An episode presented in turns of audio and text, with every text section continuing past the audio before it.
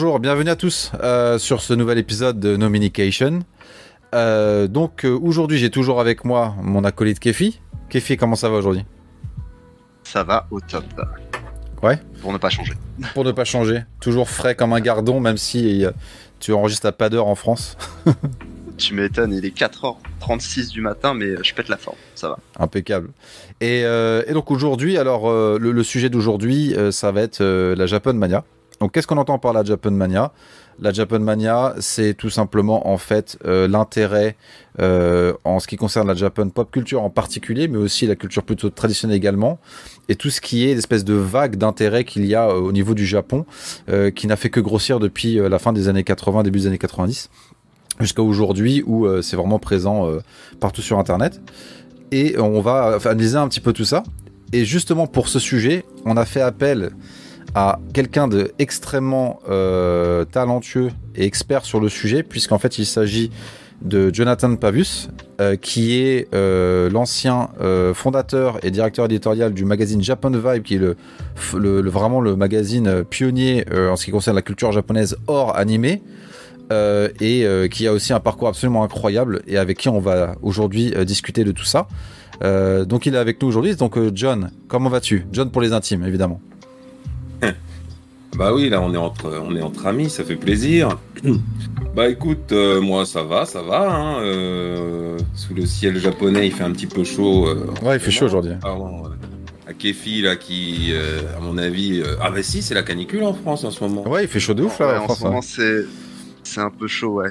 18 degrés la dernière fois, putain, c'était un peu. Enfin, 10 18 degrés. Le Oui. 18, il faisait 40, 45 degrés, c'était ouf. Ah oui, là, tu m'as fait 18, j'étais, j'ai bloqué.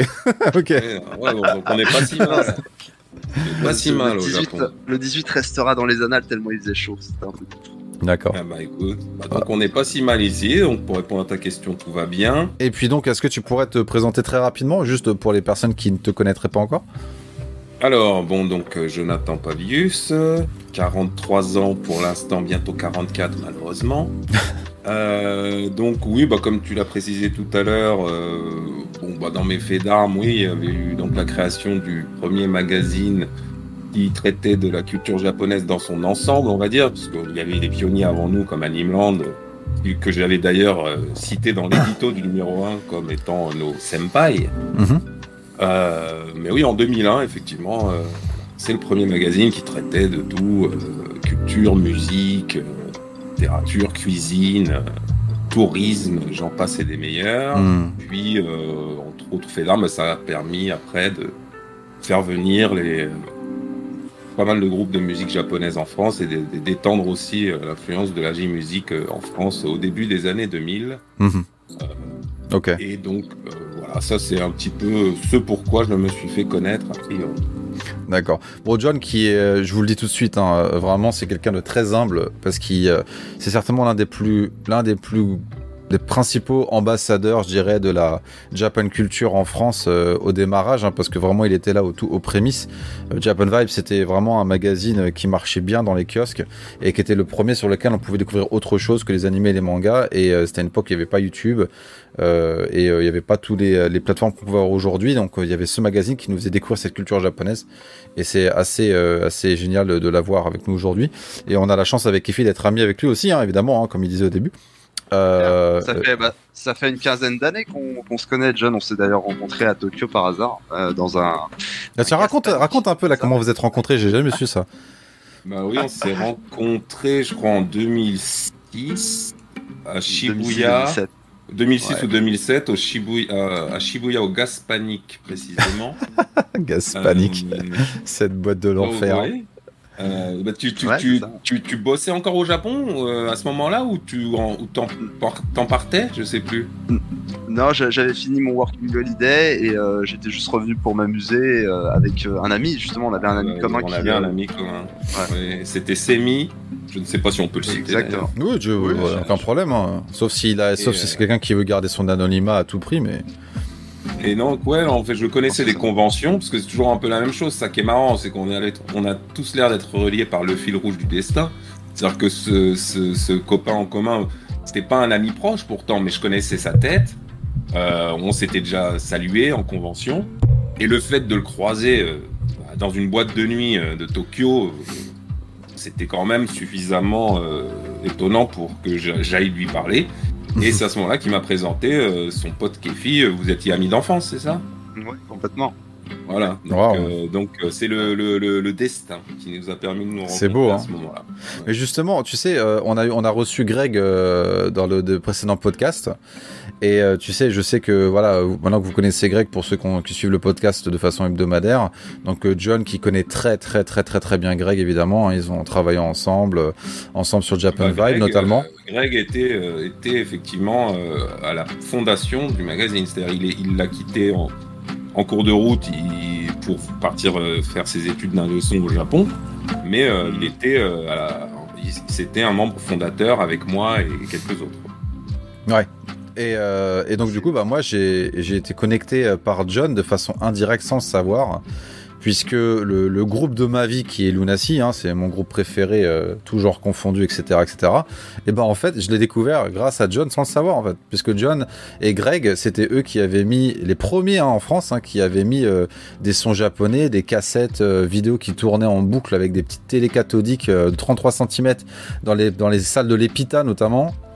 Euh, pour l'Epitanime, hein, qui était une convention à l'époque, je sais pas si elle est toujours d'ailleurs, euh, qui était euh, qui était vraiment à l'époque une des principales conventions japanime qui réunissait tous les petits otaku français. Et bah moi j'ai découvert entre autres Lunacy grâce à cette convention et, et, un jour je parlais avec John et avec Greg, je fais putain mais c'était vous et je fais mais tu te rends compte que as, vous avez impacté ma life de de mélomane mais genre de ouf quoi. Et c'était drôle quoi qu'on s'est retrouvé plusieurs années après moi j'ai eu la j'ai eu la même anecdote euh, avec John, c'est-à-dire qu'en fait j'allais aux soirées qu'il organisait, c'était des soirées qui s'appelaient euh, Netsuno Kaori, tu te souviens? Ah, John Ouais, et j'y allais euh, régulièrement à chaque fois qu'il y en avait une, mais c'était vraiment, enfin, plusieurs années avant de le rencontrer, quoi. Et quand ben, c'était Greg, c'était Greg qui, qui, qui, était au platine, qui, mixait. Ouais, ouais, mais c'est un truc de ouf. ouais, c'était dans le 15e arrondissement, on faisait ça. Euh, Tout est relié. Les pionniers. c'était on passait des, musiques japonaises en boîte de nuit à Paris, quoi. Alors euh, mine de rien, euh, ouais, ça avait son petit succès. Ah bah, il y a pas mal de gens, dont Kefi, effectivement, où j'ai découvert qu'ils étaient clients euh, avant qu'on se connaisse. C'est marrant. Ouais. Bah étant donné que, tu sais, nous, enfin avec notre ami commun qu'on avait avec John, on écoutait déjà en fait de la J-pop. Et quand ces soirées ont commencé à émerger à Paris, je me suis dit putain c'est cool, il y, a des, il y a des clubs où ils passent de la, la J-pop. Et du coup, j'y suis allé et, euh, franchement, c'était cool. C'était un des, un des, précurseurs, enfin, à faire ça, je pense. Bah, c'était les premiers, non? Non? Oui, oui, oui. c'est-à-dire qu'on on prétendrait pas être les premiers à avoir connu euh, la, la musique encore que, moi, du fait de mon grand, de mon grand âge, euh, je, fais partie quand même des vrais anciens, mais on peut pas, on peut jamais dire qu'on a été les premiers à avoir connu un truc, mais qu'on est les premiers à organiser. ça, ouais, ouais. Euh, des trucs en, public. Euh, oui, je pense que oui, surtout quand, surtout en ce qui concerne la musique pure, c'est-à-dire que il y avait déjà eu avant nous un peu quand on était plus jeunes, et je pense qu'on en, tout cas, moi, je me souviens des conventions qui s'organisaient dans des écoles et où il y avait des génériques en VO, en japonais, euh, diffusés euh, avec un projecteur, et puis tout le monde chantait euh, les génériques. Bon, c'était le maximum de la montagne. et après, il y avait eu le. Ça a bien changé. Hein. Au-dessus, c'était le clip de Ex de Clamp avec la musique de Ex Japan derrière. Oh, l'ancienne. C'était assez connu. Hmm. Et ça, ça a permis de rentrer un peu de rock dans l'animation. Mais ça s'est toujours fait par ce genre d'étape. Et nous, après, on a été effectivement les premiers et même, je suis même pas sûr que ça a été fait après à faire en, boîte de nuit. C'est-à-dire ouais, j'ai pas. Euh, après, t'avais des, des soirées Asian Fever et tout ça, mais c'était juste euh, asiatique en général, quoi. C'était ah, les chinoiseries. mais ça avait rien à voir. Ça avait rien à voir. J'habitais dans le 13e. ouais, non, mais il passait quelques musiques, mais c'était mélangé, quoi. Il passait du coréen, il passait du chinois, il passait un peu de tout. C'était pas dédié. C'était pas dédié comme ce que vous faisiez, quoi. Ok. Euh, ok, euh, bah écoute, voilà votre petite intro sympa euh, avec un petit retour sur ce, cet événement qu'on avait déjà évoqué hein, avec Greg notamment la semaine dernière. et donc là, on va, on va entamer donc le sujet. Donc comme je disais, à Japan Mania. Donc avant qu'on entame ce sujet, en fait, j'aimerais qu'on puisse laisser John en fait s'exprimer un petit peu sur un peu son parcours pour que vous puissiez comprendre en fait qui il est, son lien avec le Japon, comment il a commencé, comment ça s'est déroulé un petit peu jusqu'à aujourd'hui. Euh, donc John, vas-y, je t'en prie, est-ce que tu pourrais nous expliquer voilà, comment déjà ça a commencé? Qu'est-ce qui a fait que tu t'es intéressé au Japon et à, quel moment tu t'es dit, bah écoute, moi il n'y a rien qui se passe en événement et je vais devenir un peu le, le, le padré des, des events Japon sur Paris? Dis-moi, raconte-nous un peu tout ça. Alors ça s'est fait en plusieurs étapes très longues, mine de rien. C'est-à-dire que je pense que comme tout le monde commençait, euh, on a aimé les trucs japonais sans savoir que c'était japonais quand on était tout petit. Tout à fait. Euh, je pense que les, les, gamins d'aujourd'hui savent parce que bon maintenant il n'y a plus rien, plus rien ne fait rêver, tout est sur YouTube, tout est disponible. On sait tout sur tout ça commence, ça euh, commence. Début, ça commence, début 80. La Cosmo Énergie. Ah bah oui, bah je te dis, bah maintenant, euh, de toute façon, tout le monde croit tout savoir sur tout. Mais au début des années 80, quand tu kiffais euh, Goldorak, quand tu kiffais Candy, quand tu kiffais Cobra, t'avais aucune idée que c'était japonais. Et, et quand t'es un enfant, t'es presque tellement naïf et pur. Tu pensais français quoi. Regardez XOR ou Bioman ça me choquait pas, contrairement aux inconnus, qu'elle s'appelle Nathalie avec sa face de citron, comme il dit. Donc, euh, à ceux qui ont la référence. bah voilà, donc, euh, donc voilà, donc j'ai aimé les, produits japonais euh, comme beaucoup de gamins de notre époque sans savoir que c'était japonais. Et ce qui m'a permis, par contre, et ça c'est peut-être en ça que ça diffère des autres, de comprendre que c'était japonais, c'est mon oncle qui est parti vivre au Japon en 85, donc j'avais 7 ans. Ok. Et donc, euh, il a commencé à me ramener des produits de là-bas. Donc là, je comprenais qu'il me ramenait des trucs qui venaient du Japon, fatalement. Parce qu'il les ramenait du Japon. Euh, donc je pense que ça a été le premier déclic. En plus, il était euh, donc avec une, dame japonaise, donc j'ai été en contact avec le, pays. Mhm. Même si je n'y étais pas encore allé, j'avais entre guillemets ma tante du Japon. Donc ça, ça, ça, ça aide aussi. Euh, donc ça, c'est ce qui m'a permis de comprendre que je, les choses que j'aimais euh, venaient souvent du Japon. Ensuite, je suis parti vivre, euh, par, à cause du boulot de ma mère, je suis parti vivre en Amérique. Et il y a eu donc un deuxième déclic, c'est-à-dire que donc c'était en 86 et c'était la sortie de la Famicom, de la NES là-bas. Mhm. donc deuxième impact japonais sans le savoir, une fois de plus d'ailleurs. Je savais pas que c'était japonais.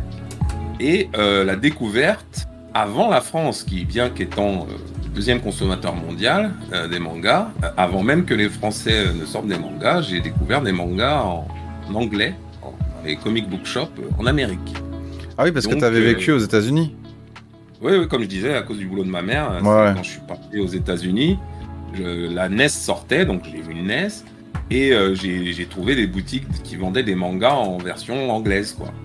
Euh, donc c'était la Mu, enfin la Mu euh, Urusei Yatsura pour les connaisseurs, euh, Ken, Hokuto no Ken, Ken le survivant. Je ne sais pas si je dois les dire en français ou en japonais. mais du coup, comme tu le sens. Une, petite question avant que tu, tu continues. Du coup, qu'est-ce qui t'a donné envie dans ces quelques titres que tu nous cites, notamment la Mu ou Hokuto no Ken, de vouloir creuser un petit peu plus parce que tu parlais pas japonais forcément à ce moment-là, mais tu t'es dit il y a un truc. Est-ce que c'est la langue? Est-ce que c'est la sonorité de la langue? Est-ce que c'est euh, peut-être la violence euh, à laquelle tu t'attendais pas en regardant ce type d'anime? C'est quoi? Alors, euh, bah, comme je disais, ça s'est toujours fait en plusieurs temps. C'est-à-dire au début, on sait pas que c'est japonais. Ensuite, bon, le hasard fait que mon oncle partant au Japon, comprenait que c'était japonais, mais comme je parlais pas japonais, bon, les trucs qui me ramenaient, c'était exotique. Je trouvais ça marrant, mais bon, bah, je comprenais pas grand-chose. Euh, je parle des trucs en VO, quoi. Ensuite, arrivé aux États-Unis, donc euh, je réalise tout simplement bah, que c'est différent. C'est-à-dire que je lisais des comics aussi, et puis je lisais des BD franco-belges. C'est-à-dire que dans ma chambre de petits de petits Français en Amérique en 86, je vous rappelle, c'est l'ère Reagan, c'est le flic de Beverly Hills, c'est Eddie Murphy jeune, c'est une autre époque. Hein. Mmh. et ben dans ma chambre, t'avais des Tintins, des Lucky Luke, des Ken le Survivant, des Spider-Man, t'avais tout. et donc, mmh je voyais que le et bah déjà le manga il avait un truc, il était en noir et blanc. Donc il y a un, impact qui se fait. Tu te dis tiens, euh, tu te rends compte que euh, la dynamique est différente. C'est-à-dire que euh, bon, parlons pas du, de la qualité graphique parce que les gens, les goûts et les couleurs, ils préféreront le gros pif de Astérix aux grands yeux de, de, je ne sais quel manga. Mais ce qu'on peut leur reconnaître, c'est que ils savent mettre, c'est des storyboards quoi. Il n'y a pas les Français et les Américains, ils savent pas te donner des planches avec le, le dynamisme qu'on peut avoir dans les mangas. Donc même quand t'es petit, tu le vois ça, tu t'en rends compte, ça te marque, ça te saute aux yeux.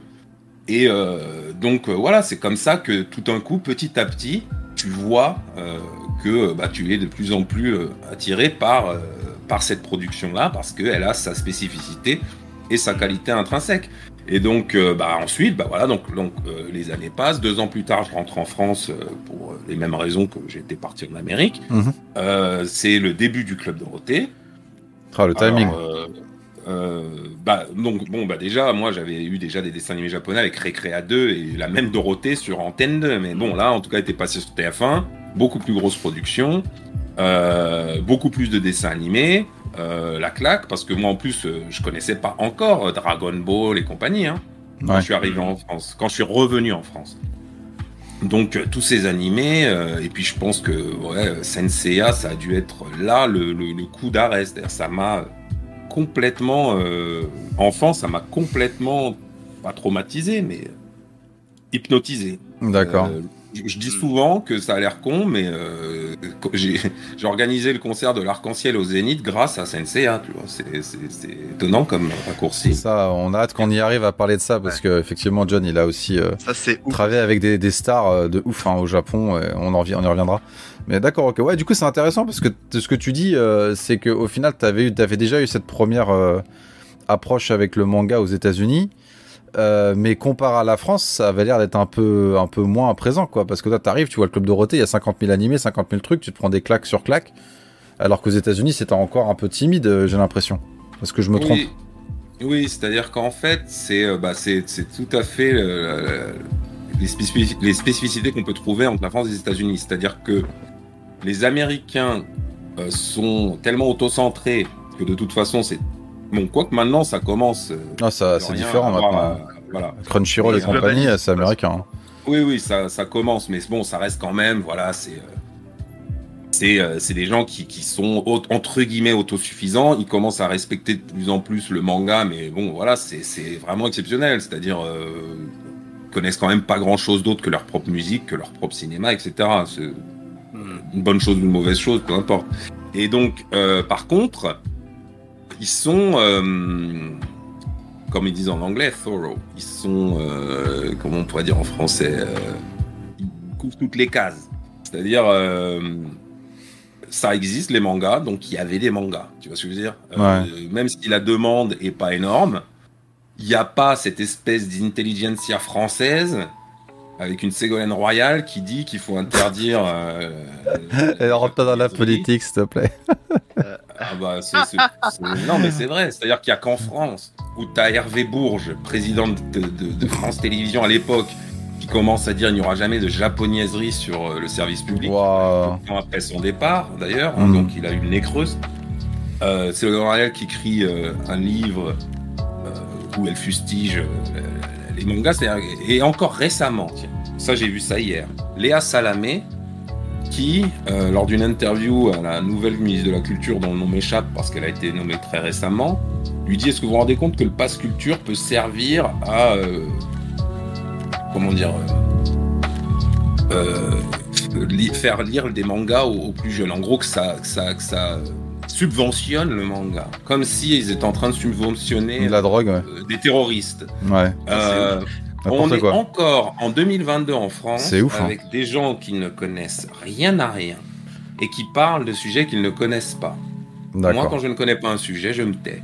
Bon, les mangas, je ils, a- connais. ils a- ils abordaient ça déjà avec une certaine condescendance à l'époque, et Toujours. manifestement, bah, ça n'a pas changé politiquement parlant. Bah, ça, je vous propose qu'on revienne dessus après parce qu'on va justement euh, rentrer en plein dedans hein, euh, euh, dans la deuxième partie du podcast. Donc, euh, juste pour recentrer un peu, euh, donc on était, donc tu, tu venais de retourner en France, grosse claque Senseiya, grosse claque DBZ, Club Dorothée, et donc là, t'es Senseiya t'as arrêté et là, t'es vraiment, euh, t'as vraiment, t'es vraiment rentré dedans et euh, et alors comment ça s'est passé après? Qu'est-ce qui t'a amené à, à faire tous ces, ces events, à créer le magazine et tout ça? Qu'est-ce qui a, c'est quoi le l'origine story?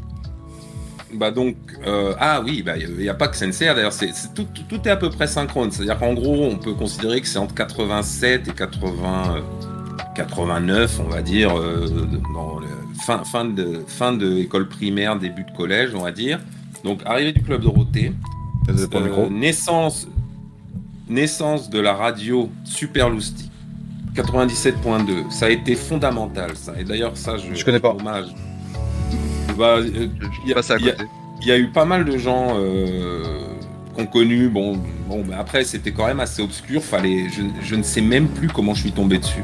D'accord, euh, c'était quoi exactement euh, comme radio? C'était quoi le Bah, concept? C'était une radio pour les enfants.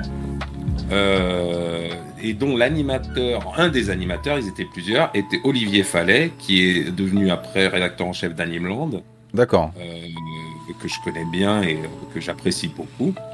Euh, donc lui aussi, tu vois, moi je suis un vieux crouton, mais il y a quelques personnes que je considère senpai dans le milieu, dont Olivier Fallet, parce que lui, Hmm. il, il était, euh, si je ne m'abuse, il était au service militaire à l'époque, donc il devait avoir 18 ans. Quand il y avait Super Loustic, moi je devais en avoir 10 ans, comme ça.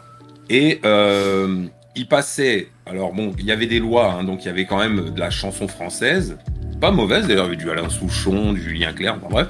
Et il y avait surtout des génériques français de dessins animés et des génériques japonais. Et c'est là que, euh, en entendant euh, le générique euh, Soldier Dream Mm. euh, de Senseiya. J'ai fait non mais alors, déjà Bernard Minet rentre chez toi, c'est pas sérieux. Et, euh, et euh, j'ai dit bon bah alors déjà ces dessins animés que j'adore, euh, que je trouve géniaux. Ah, bah, bah, en, en plus ils ont une, une, une, une bande son qui est mais, vraiment de, très grande qualité parce qu'on est habitué à des productions et le Ah, tu synthé avec toujours les mêmes notes. Et ouais. Et, et donc ça, ça a été l'étape encore supplémentaire. Et puis ensuite, ben, euh, je pense que ça a été un peu tout le monde pareil. C'est-à-dire qu'en fait, c'est comme tout, tout, tout mouvement. C'est-à-dire que voilà, ça a commencé avec, mine de rien, faut leur rendre hommage, avec Récréa 2, Club Dorothée, Ouais, etc. tout à fait. Euh, Olivier n'a n'a pas été animateur sur, euh, sur Super Loustic et n'a pas imposé les génériques japonais sans raison. C'était bien sûr grâce à Dorothée, etc. D'ailleurs aussi Pascal Laffine, qui, est, qui est un personnage très intéressant du, du monde du manga, qui est aussi un autre senpai, faisait la rubrique Pascal vous répond dans le Club Dorothée Magazine.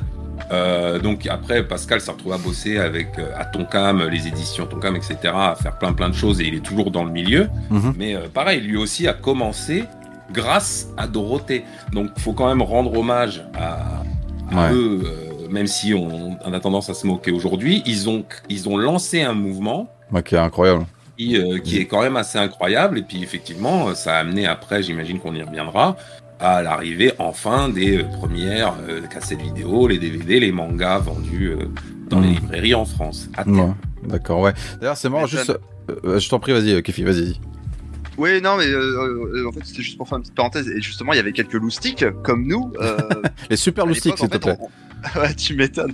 On, on, on- tu sais, il y avait des, euh, des, des VHS de concerts japonais, puisqu'on était vraiment une niche. Tu, sais, tu sais, Ouais, niche de chez niche. hein. à apprécier, à apprécier la J-Rock, Nasi, Egg Japan, enfin tous- ces titres, les génériques surtout d'animés compilés. Il y avait des, il y avait des mecs dans le quartier qui enregistraient des génériques d'animés Ah, compilés en version originale. Et tu sais, on se les copiait et tout, et fran- franchement.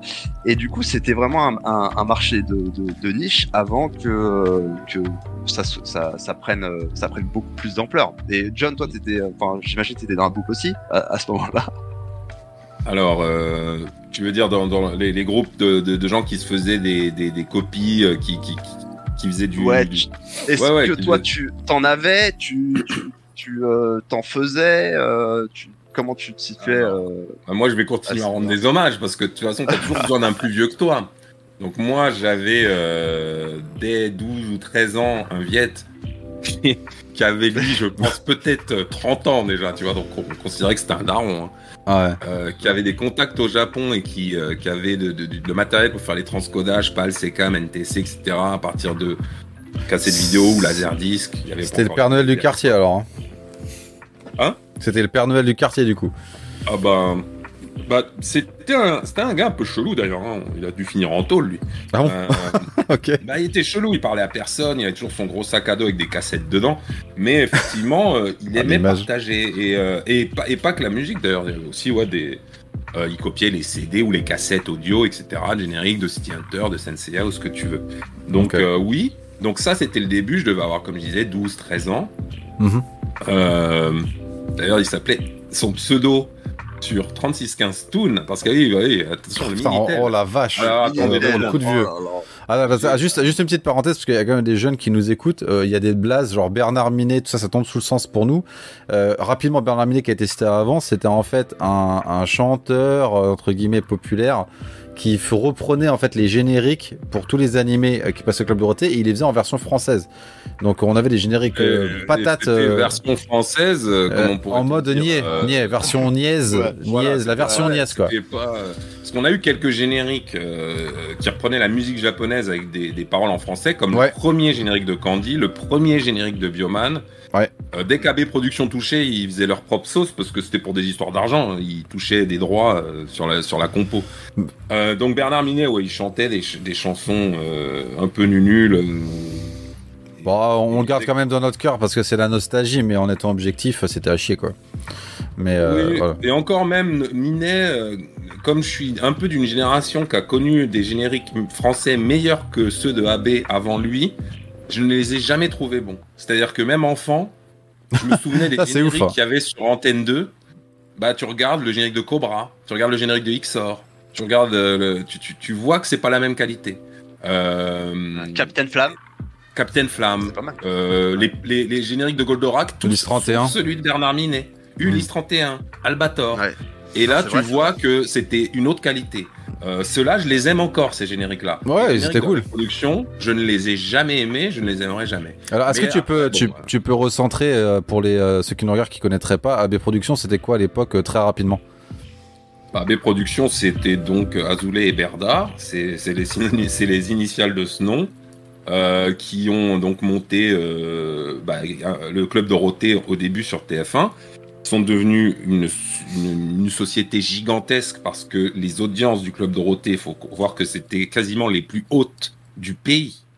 C'était, euh, fallait pas rigoler avec ça. C'était, euh, c'était les- des audiences qui n'existent plus en fait. Les audiences du club Dorothée, j'ai plus les chiffres en tête, mais plus personne ne fait des audiences comme ça de nos jours. Euh, donc voilà, c'est ils ont monté le club Dorothée, donc ils ont été parmi les, c'est pas les premiers parce qu'il y en a eu d'autres avant eux, mais c'est les premiers à avoir vraiment mis les mangas, enfin les animés d'ailleurs, faut pas confondre, hein, parce que alors, ceux qui confondent manga et animé, je, je, Ouais, bah ils sont. critique et j'ai, non mais je, faire la même erreur. non, je pense qu'il y en aura pas. Euh... Les gens qui nous écoutent, je pense maintenant, ils savent bien la différence. Voilà, et donc ouais, ils ont, ils ont été les premiers à avoir mis une telle masse d'animés. Alors après, comme je dis, on leur est reconnaissant d'avoir euh, amené énormément d'animés. Après, le Ils traitement achetaient à la chaîne l'époque. Euh, C'est la production pas chère, hein. La censure, le doublage, ils se foutaient de la gueule du monde. Ils avaient aucun respect pour le produit qu'ils vendaient. Ouais, Ils savaient qu'il y avait de l'argent à se faire, mais ils en avaient rien à faire. C'est-à-dire que les gars, quand ils faisaient un générique, c'est-à-dire que j'ai presque, j'ai pensé à un moment à, à- à faire une série de sketchs courts sur euh, des réunions AB Productions sur quand euh, ils, ils écrivaient des génériques ou quand ils, ou quand ils faisaient des gêne. pitchs de, parce que les mecs, mais tu regardes le générique de Dragon Ball, tu crois le mec en fait, Non, c'est il un a truc regardé 5 minutes du premier épisode. Ah non mais grave. Et tu veux qu'on Euh, parle de Jeanne et Serge, s'il te plaît? Euh, Jeanne et Serge, Jeanne et pourquoi? Serge, Non, mais attends, attends. euh, Attends, ça je vais en parler. Ça c'est comme Skyrock, que Skyrock sur la précédente truc, ça m'a toujours énervé. ça c'est mon, mon petit moment euh, important. Jeanne et Serge, c'est un, c'est un animé sur le volleyball qui s'appelle Attack, Attack Number One euh, en japonais. Euh, et ça racontait, c'était un manga de sport classique avec une nana euh, qui faisait du volley quoi. Très sympa. Et, euh, et le truc c'est qu'en fait dans le premier épisode, mais genre juste le premier épisode quoi. Là c'est juste un exemple, vous le prenez, vous le découplez sur tous les autres animés, c'était comme ça. En fait les mecs ils ont regardé juste le premier épisode. Le premier épisode elle est amoureuse d'un mec euh, dans une équipe de masculine de volleyball qui s'appelle Serge, tu vois. Ouais. Et les mecs oui, ils ont juste japonais d'ailleurs. non, non, ouais, d'accord, mais, mais le truc c'est qu'en fait, non mais c'est ouf, c'est cra- non mais c'est cramé de ouf qu'ils ont juste vu le premier épisode quoi, parce qu'ils ont renommé déjà ils ont ils ont tout alors à l'époque en version phrase ils mettaient des noms français français franchouillards de ouf. Euh, donc euh, là, je sais plus c'est quoi son nom en japonais, mais ils l'ont appelé Jeanne. Alors Jeanne, waouh! Et le mec, You. voilà, You et Serge, donc qui était le, le mec qui était, dont elle était amoureux dans le premier épisode, hein, euh, même si on le revoit de temps en temps, mais voilà. Et, du coup, les mecs ils se sont dit ah ok, premier épisode, on n'a pas besoin de se faire chier, ok, bon c'est un truc de volleyball euh, avec une romance, euh, allez let's go, Jeanne et Serge. Et, et, et, et le, et, et ça a rien à voir, mais genre, rien à voir quoi. C'est genre, après le deuxième épisode, Non, le mec, tu le vois Eh, jamais, et c'est juste un manga de sport où la meuf, elle devient euh, balèze avant en équipe nationale, et puis le mec, il apparaît de temps en temps. Et le générique, et le pire, c'est qu'il cherchait le nom Jeanne et Serge, mais après le générique en lui-même, donc euh, la, la chanson française était adaptée de cette mise, mauvaise interprétation, et ça disait Jeanne et Serge, amour au premier regard, amour de volleyball, mais euh, pff, C'est c'est. euh, match de volleyball. oui. Non, mais Mais c'était du coup, ouf quoi. Jo- John, tu dois, tu dois en avoir plusieurs des, euh, des génériques comme ça, ou à mon avis, hein, euh, enfin ceux, ceux qui étaient euh, à la tête de ça et qui ont écrit les paroles, ils devaient pas regarder, je pense, enfin peut-être plus d'un épisode, Ah non. euh, comme euh, Dragon Ball Z. On sait bien que euh, Dragon Ball sera toujours vainqueur. C'est un personnage, le mec. Ouais, ouais, ouais. Ah, ça, ceux qui n'ont pas compris, c'est c'est- c'est la- c'est les paroles. hein. Dragon Ball sera toujours vainqueur. Ok, d'accord. Ouais, non, mais, non, mais c'est exactement ça. C'est pour ça que je dis que Ok, bon, on recentre un peu. Euh, ouais. Les sentiments sont, sont partagés, c'est-à-dire qu'on on leur est reconnaissant euh, d'avoir permis à des enfants qui n'auraient pas eu les moyens de, de- de découvrir ces, ces- ces produits, euh, ces œuvres euh, par leurs propres moyens, mais euh, c'est vrai que assez rapidement, on se rend compte, moi je sais plus, ouais, vers, euh, ouais, vers 12-13 ans, je me rendais compte qu'ils étaient vraiment mais irrespectueux et que tout ce qu'ils Mm. voulaient c'était du pognon. Et c'est en ça que c'est complexe comme euh, mindset. Parce que tu, tu te dis, bon, bah, grâce à eux, je connais ça, mais c'est ces gens-là, mais ils ont pas d'âme, quoi. C'est vraiment, ils voulaient que du fric. Ouais, ils c'est- en avaient rien mais ça- à faire. Mais pour faire autant de, de production comme ça, euh, de, de, de, enfin, de distribution, pardon, pas la production, euh, ça veut dire que s'ils paient- ils achetaient pas, ils achetaient ça pas cher du coup. À l'époque, euh, Oui, c'est ça que je veux dire. En fait, euh, euh, euh, John et Steve, est-ce que vous pensez que quelque part on peut imputer ça aussi à la, à la faute des Japonais? Parce que bon, j'ai survolé un petit peu le sujet et manifestement, euh, ils s'en ils s'en battaient les couilles du marché en fait international. Ils étaient vraiment auto-centrés et apparemment ils bradaient tout, tout à. Ouais, ça avait l'air Est-ce que tu pas confirmes, cher. hein. John, ou pas?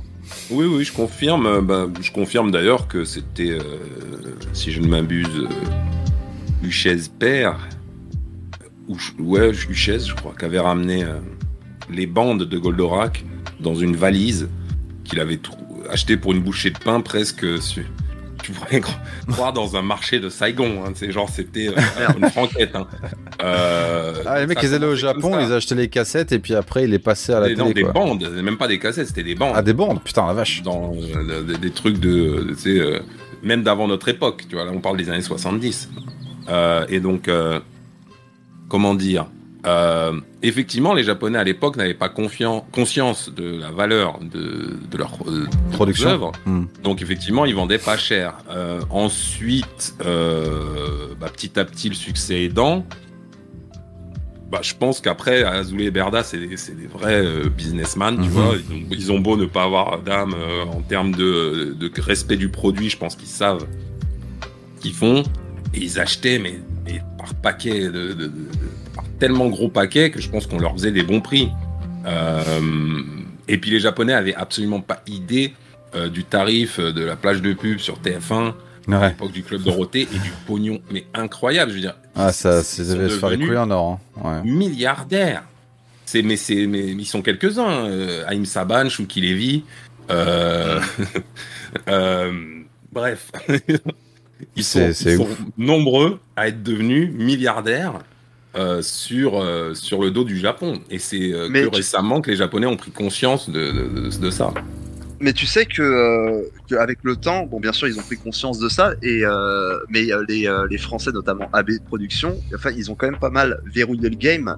C'est-à-dire qu'en fait il y a des droits en fait qu'ils ont, enfin ça devait être une histoire de contrat, hein, mais qu'ils ont acheté genre je sais pas peut-être à vie, genre par exemple les, les, les- certaines musiques chez euh, chez euh, euh, chez AB Productions, certaines, certaines musiques de chez certaines séries, euh, t'as des jeux, t'as des jeux japonais quand ils sortent en version française ils te remettent une musique euh, à l'arrache parce que en fait les, les sinon les japonais sont obligés de racheter les droits par exemple de- des jeux de la, licence Dragon Ball Z les japonais sont obligés de racheter les droits à AB Productions pour pouvoir en fait commercialiser ça sur le sol français Alors, est-ce que tu euh, me suis Ouais, ouais, c'était, euh, j'ai- je pense, j'ai compris ce que tu veux dire. Ça a l'air assez, Ouais, assez il y a eu ouf, des ouais. problèmes. Ça a l'air des assez. problèmes. euh, bah, D'ailleurs, moi, là, j'ai organisé euh, avec euh, Prime Production il n'y a pas si longtemps euh, une exposition Goldorak à Paris qui avait fait pas mal de bruit. Et on a eu beaucoup de mal à l'organiser parce que Dynamic Vision, qui est donc la société détentrice des droits de Goldorak, avait une très mauvaise expérience de la, façon de faire, non seulement d'AB, mais aussi de. Alors, je les citerai pas pour le coup, pour éviter des procédures à la con, mais d'une autre famille de gens qui ont, qui ont, qui ont fait des, des, des, coups un petit peu fumeux sur les DVD Goldorak, sur les, sur les droits Goldorak, etc. Donc, mhm. euh, ouais, ouais, non, c'est vrai. Euh, c'est vrai qu'il y a eu, euh, il y a eu aussi ouais, des, micmacs un petit peu malsains. ça n'arrive plus trop. Maintenant, c'est plus carré. Mais oui, il y a eu des. à l'époque, c'était la, fiesta, quoi. Ouais. Et ok, d'accord. Euh, ok, super intéressant. Euh, là, c'est parce que c'est vrai qu'à l'époque, et justement, c'est une très bonne transition parce que là, on parle quasiment exclusivement d'animé. les mangas sont arrivés, si j'ai pas de conneries, un peu plus après. Ça a commencé à se développer plus grâce aux animés. L'animé, c'était un petit peu le la, chose qui a permis de, faire découvrir en fait les productions japonaises et ensuite, je pense qu'il y a des gens qui ont brillé derrière et qui ont commencé à vraiment développer. J'avais déjà des gens qui distribuaient des mangas, mais je pense que ça a dû énormément aider aux ventes, euh, bah, comme au Japon en réalité. Hein. Euh, et du coup, en fait, moi, ce que j'aimerais savoir, c'est que du coup, là, euh, toi, donc, tu étais passionné de, tout ça. Et euh, en fait, qu'est-ce qui t'a fait, en fait, passer d'intérêt, à l'anime euh, au manga et de t'intéresser au pays en lui-même, à la culture, euh, de là à aller faire un magazine quelques années plus tard, quoi. Est-ce que c'est quoi Tu peux nous expliquer un petit peu ce, passage euh, euh, à l'époque, en tout cas, hein, de la Japan Mania et, de ta, propre expérience? Je pense que c'est un peu comme tout le monde, c'est-à-dire que, par exemple, enfant, bon, en général, tout le monde aimait bien les, animés et les jeux vidéo, par exemple. Puis en grandissant, il y a ceux qui préfèrent aller draguer les filles ou aller euh, faire du sport ou aller euh, se droguer, je ne sais pas, mhm. euh, à la place. Moi, je faisais tout en même temps. je continuais à regarder des animés, je continuais à jouer aux jeux vidéo, j'allais draguer des filles, j'allais fumer du chichon, bref. Ouais. Oui, voilà, je faisais tout. Hein, mais il y a des gens qui peuvent pas, qui sont pas multitâches. Donc, comment dire, on va dire que moi, voilà, je suis resté fidèle à mon truc. C'est-à-dire qu'encore aujourd'hui, je lis des mangas, encore aujourd'hui, je joue aux jeux vidéo, même si j'ai moins le temps que. Ouais, forcément. Hein. Hmm.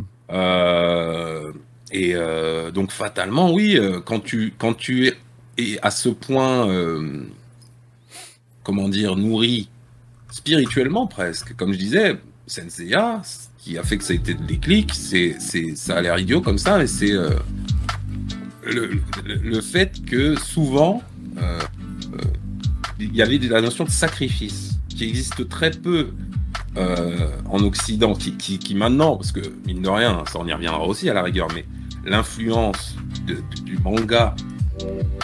Alors on va pas remonter à la Bible, etc., parce que ça, c'est encore une autre histoire, parce qu'il y en a qui me diront oui, mais la notion de sacrifice, Abraham, machin, bon, très bien. Euh, c'est vrai qu'il y a des gens qui ont écrit des scénarios intéressants il y a déjà quelques milliers d'années.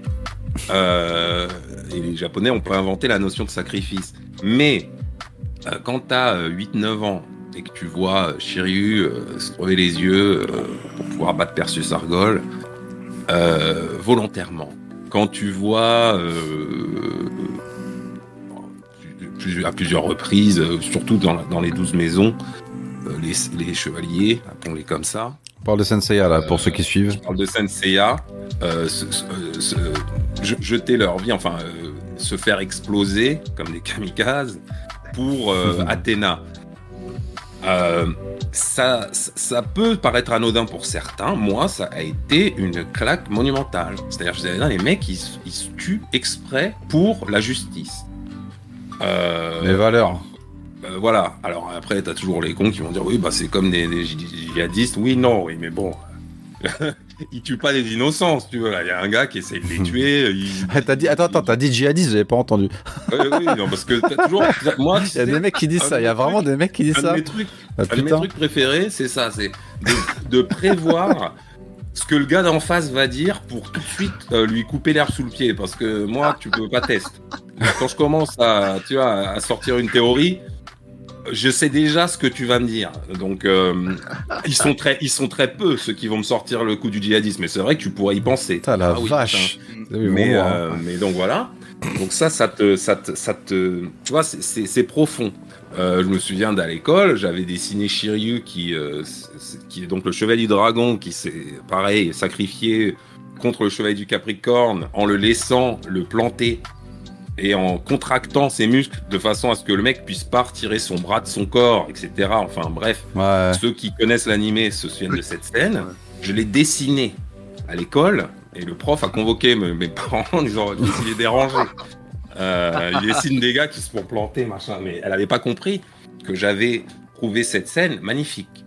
Euh, et donc voilà, donc c'est ces choses-là. Ensuite, ouais, la musique.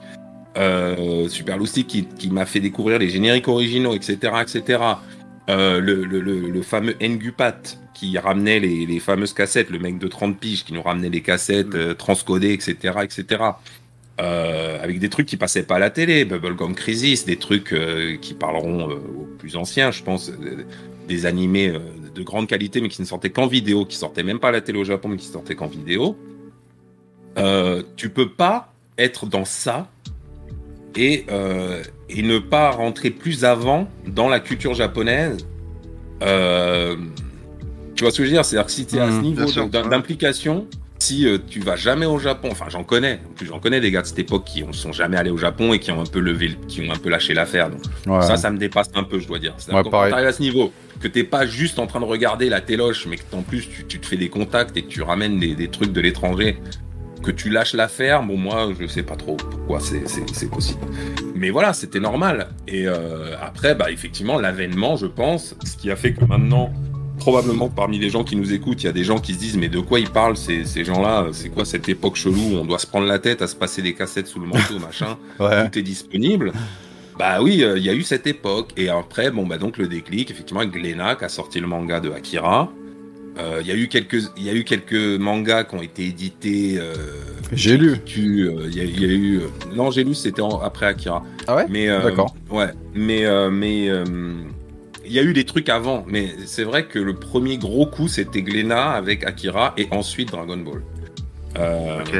Ouais, Dragon Ball, c'était dans toutes les chaumières. hein. Voilà, c'était le premier gros coup, Fnac euh, qui s'y met. Et euh, là, bah, là, la boucle était lancée. Il n'y avait pas Mhm. encore Internet, mais euh, bah, après, Internet a pris le relais. C'est-à-dire que de toute façon, de nos jours, et c'est pour ça que je dis que les gens qui ont toujours connu Internet peuvent pas comprendre ce dont on, ce, ce dont on parle, tout comme nous, on peut pas comprendre que nos grands-parents euh, ont dû s'abriter euh, Ouais. des bombes. tu vois. Bah, eux, ils comprennent pas qu'effectivement, tout n'était pas à portée de main. Tout n'était pas disponible et que pour connaître ce que eux connaissent aujourd'hui, on devait faire des efforts de ouf. Ouais, c'est vrai. Bah, euh, voilà, c'était pas simple. C'est pour ça qu'il y avait pas mal de gens qui abandonnaient euh, Ouais. en cours de route, quoi. Et, et ceux qui le faisaient étaient considérés un petit peu comme des mecs un peu chelous ou des mecs un peu trop euh, obsessifs. Ouais. Vas-y, Kefi, tu veux dire quelque chose Ouais. Ouais, non, non, mais ce que je voulais dire, c'est que ça avait son charme aussi parce que euh, au final, euh, c'était la, c'est la rareté qui faisait euh, l'intérêt. Ah, c'est la chasse que, au trésor. on- voilà, on galérait à se procurer euh, soit des bouts de générique, soit des, des, des films, euh, des OAV euh, de certains animes. Du coup, après, euh, on se faisait même des soirées juste pour les regarder, tu vois, entre potes. Mm. Et, euh, et, euh, et, euh, et c'était pareil aussi pour les jeux vidéo euh, japonais, hein, les jeux que tu arrivais à choper en import.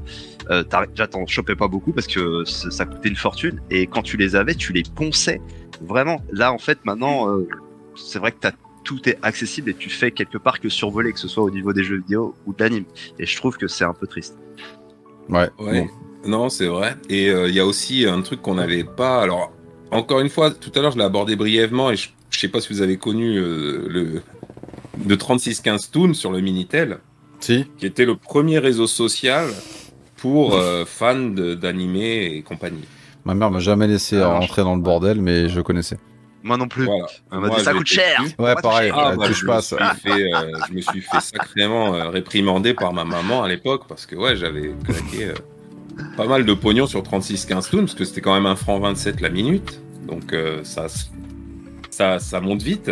Et, euh, et dessus, tu avais quand même, euh, comment dire, tu avais un vrai réseau qui s'est organisé. Bah, D'ailleurs, euh, tu avais je ne sais plus si Animeland existait. Ouais, je crois que ça existait. Euh, t'avais euh, Olivier et Yvan de Animeland qui étaient dessus. T'avais Mhm. aussi euh, Greg, de, anciennement Joypad, aujourd'hui qui est directeur de Kurokawa. Euh, T'avais pas mal de beau monde qui était sur 3615 Toon. Et, et donc, ouais, c'est vrai que il y, a eu, y a eu des tentatives de communauté solide qui ont amené aujourd'hui, comment dire, qui ont, qui ont amené, en- qui, qui ont permis toutes ces choses dont on a parlé, la sortie des mangas, etc.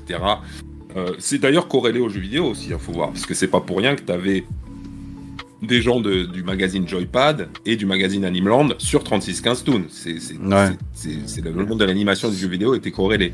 Mais c'est vrai que c'était les ancêtres de ce qu'on connaît aujourd'hui. C'est-à-dire que YouTube, les machins, les, les- tous les, les, les- les réseaux sociaux où on peut donner son avis, etc. Sauf que c'était beaucoup plus convivial, parce que les gens se connaissaient, les gens se parlaient. Ouais, c'était cher. hein, un cercle 127 la ultra. bah, Attends, là, Voilà. là, tu parlais d'une niche de chez niche dans une époque où la technologie Minitel était utilisée par euh, une minorité euh, très forte de personnes dans- en France. Euh, là, c'est la niche de la niche de la niche, donc forcément, c'est des passionnés. Vous deviez pas être 500 000. Hein.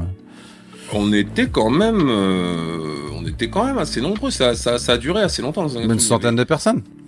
Oh non, je pense qu'il devait y avoir que- quelques milliers de personnes. Ah ouais, quand même. Hein. Ah oui, L'intérêt, la germe, euh, ça, ça avait été euh, la plante, enfin la graine avait été Mais- plantée. Hein. C'est ça. Moi, pour moi, en fait, c'était pour faire un petit parallèle avec les, dé- le- le- les débuts de euh, comment dire des, des réseaux sociaux. C'est un réseau social quand on y réfléchit, aussi petit soit-il, Mhm. Euh, mais avec encore euh, une, une- une espèce d'authenticité parce que voilà, c'était les débuts, c'était les balbutiements. Et on était encore à une époque où c'était assez compliqué de se, pro- se, se, se fournir des trucs. Mais c'est vrai que maintenant, ouais, quand tu vois un peu, voilà, tout le monde sait un peu tout tout le monde a son avis Ouais. sur tel ou tel animé. euh, alors moi, je suis content que les gens aiment ça. Je j'irai jamais dire que euh, voilà, c'était mieux avant. euh, maintenant, les jeunes, c'est des. Non, je dis pas ça. Mais il y a une espèce de bah, après tout, c'est comme ça. C'est-à-dire que nous aussi, pareil, on croit que c'est normal de pouvoir trouver à manger au supermarché, alors que euh, il y, a il y a pas si longtemps. Ouais, ouais, c'est euh, qu'on, c'est, on pense que les choses nous sont dues. On pense que ça nous éduque, Voilà. c'est quelque chose. On a, gra- tu grandis ça. avec ton environnement. Et l'environnement avec lequel tu grandis, il est comme il est. Et puis, bah, pour toi, il y a rien de nouveau, il y a rien de spécial. C'est genre normal. Euh, je, je comprends. Mais juste pour revenir, encore une fois, parce que l'on était un peu en mode flash forward à parler du présent. Euh, mais euh, ce que j'aimerais savoir, en fait, c'est que là, donc, on, on a pas mal évoqué euh, les, les balbutiements, en fait, euh, de la Japan Mania en France, notamment sur l'anime. manga et on a parlé aussi un peu jeux vidéo comme Kefil l'énonçait.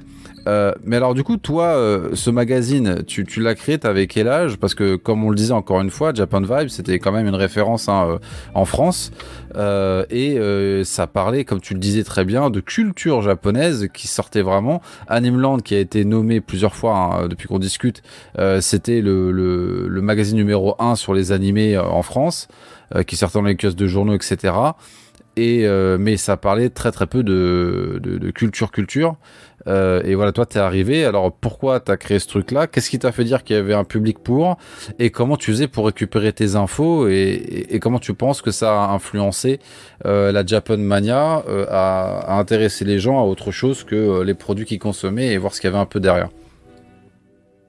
Bon, bah alors, bah, je vais essayer quand même de d'amener le comment dire le, Je la public. raison, euh, non la raison du, du- du pourquoi, le pourquoi du comment euh, chronologiquement. Oui, prends ton temps, pas. Euh, bah, tout comme je te disais que donc il y a eu après le club Dorothée euh, donc un début euh, avec euh, les premiers mangas euh, édités en France, bon, à la Fnac, etc. Il y a eu aussi les premières conventions.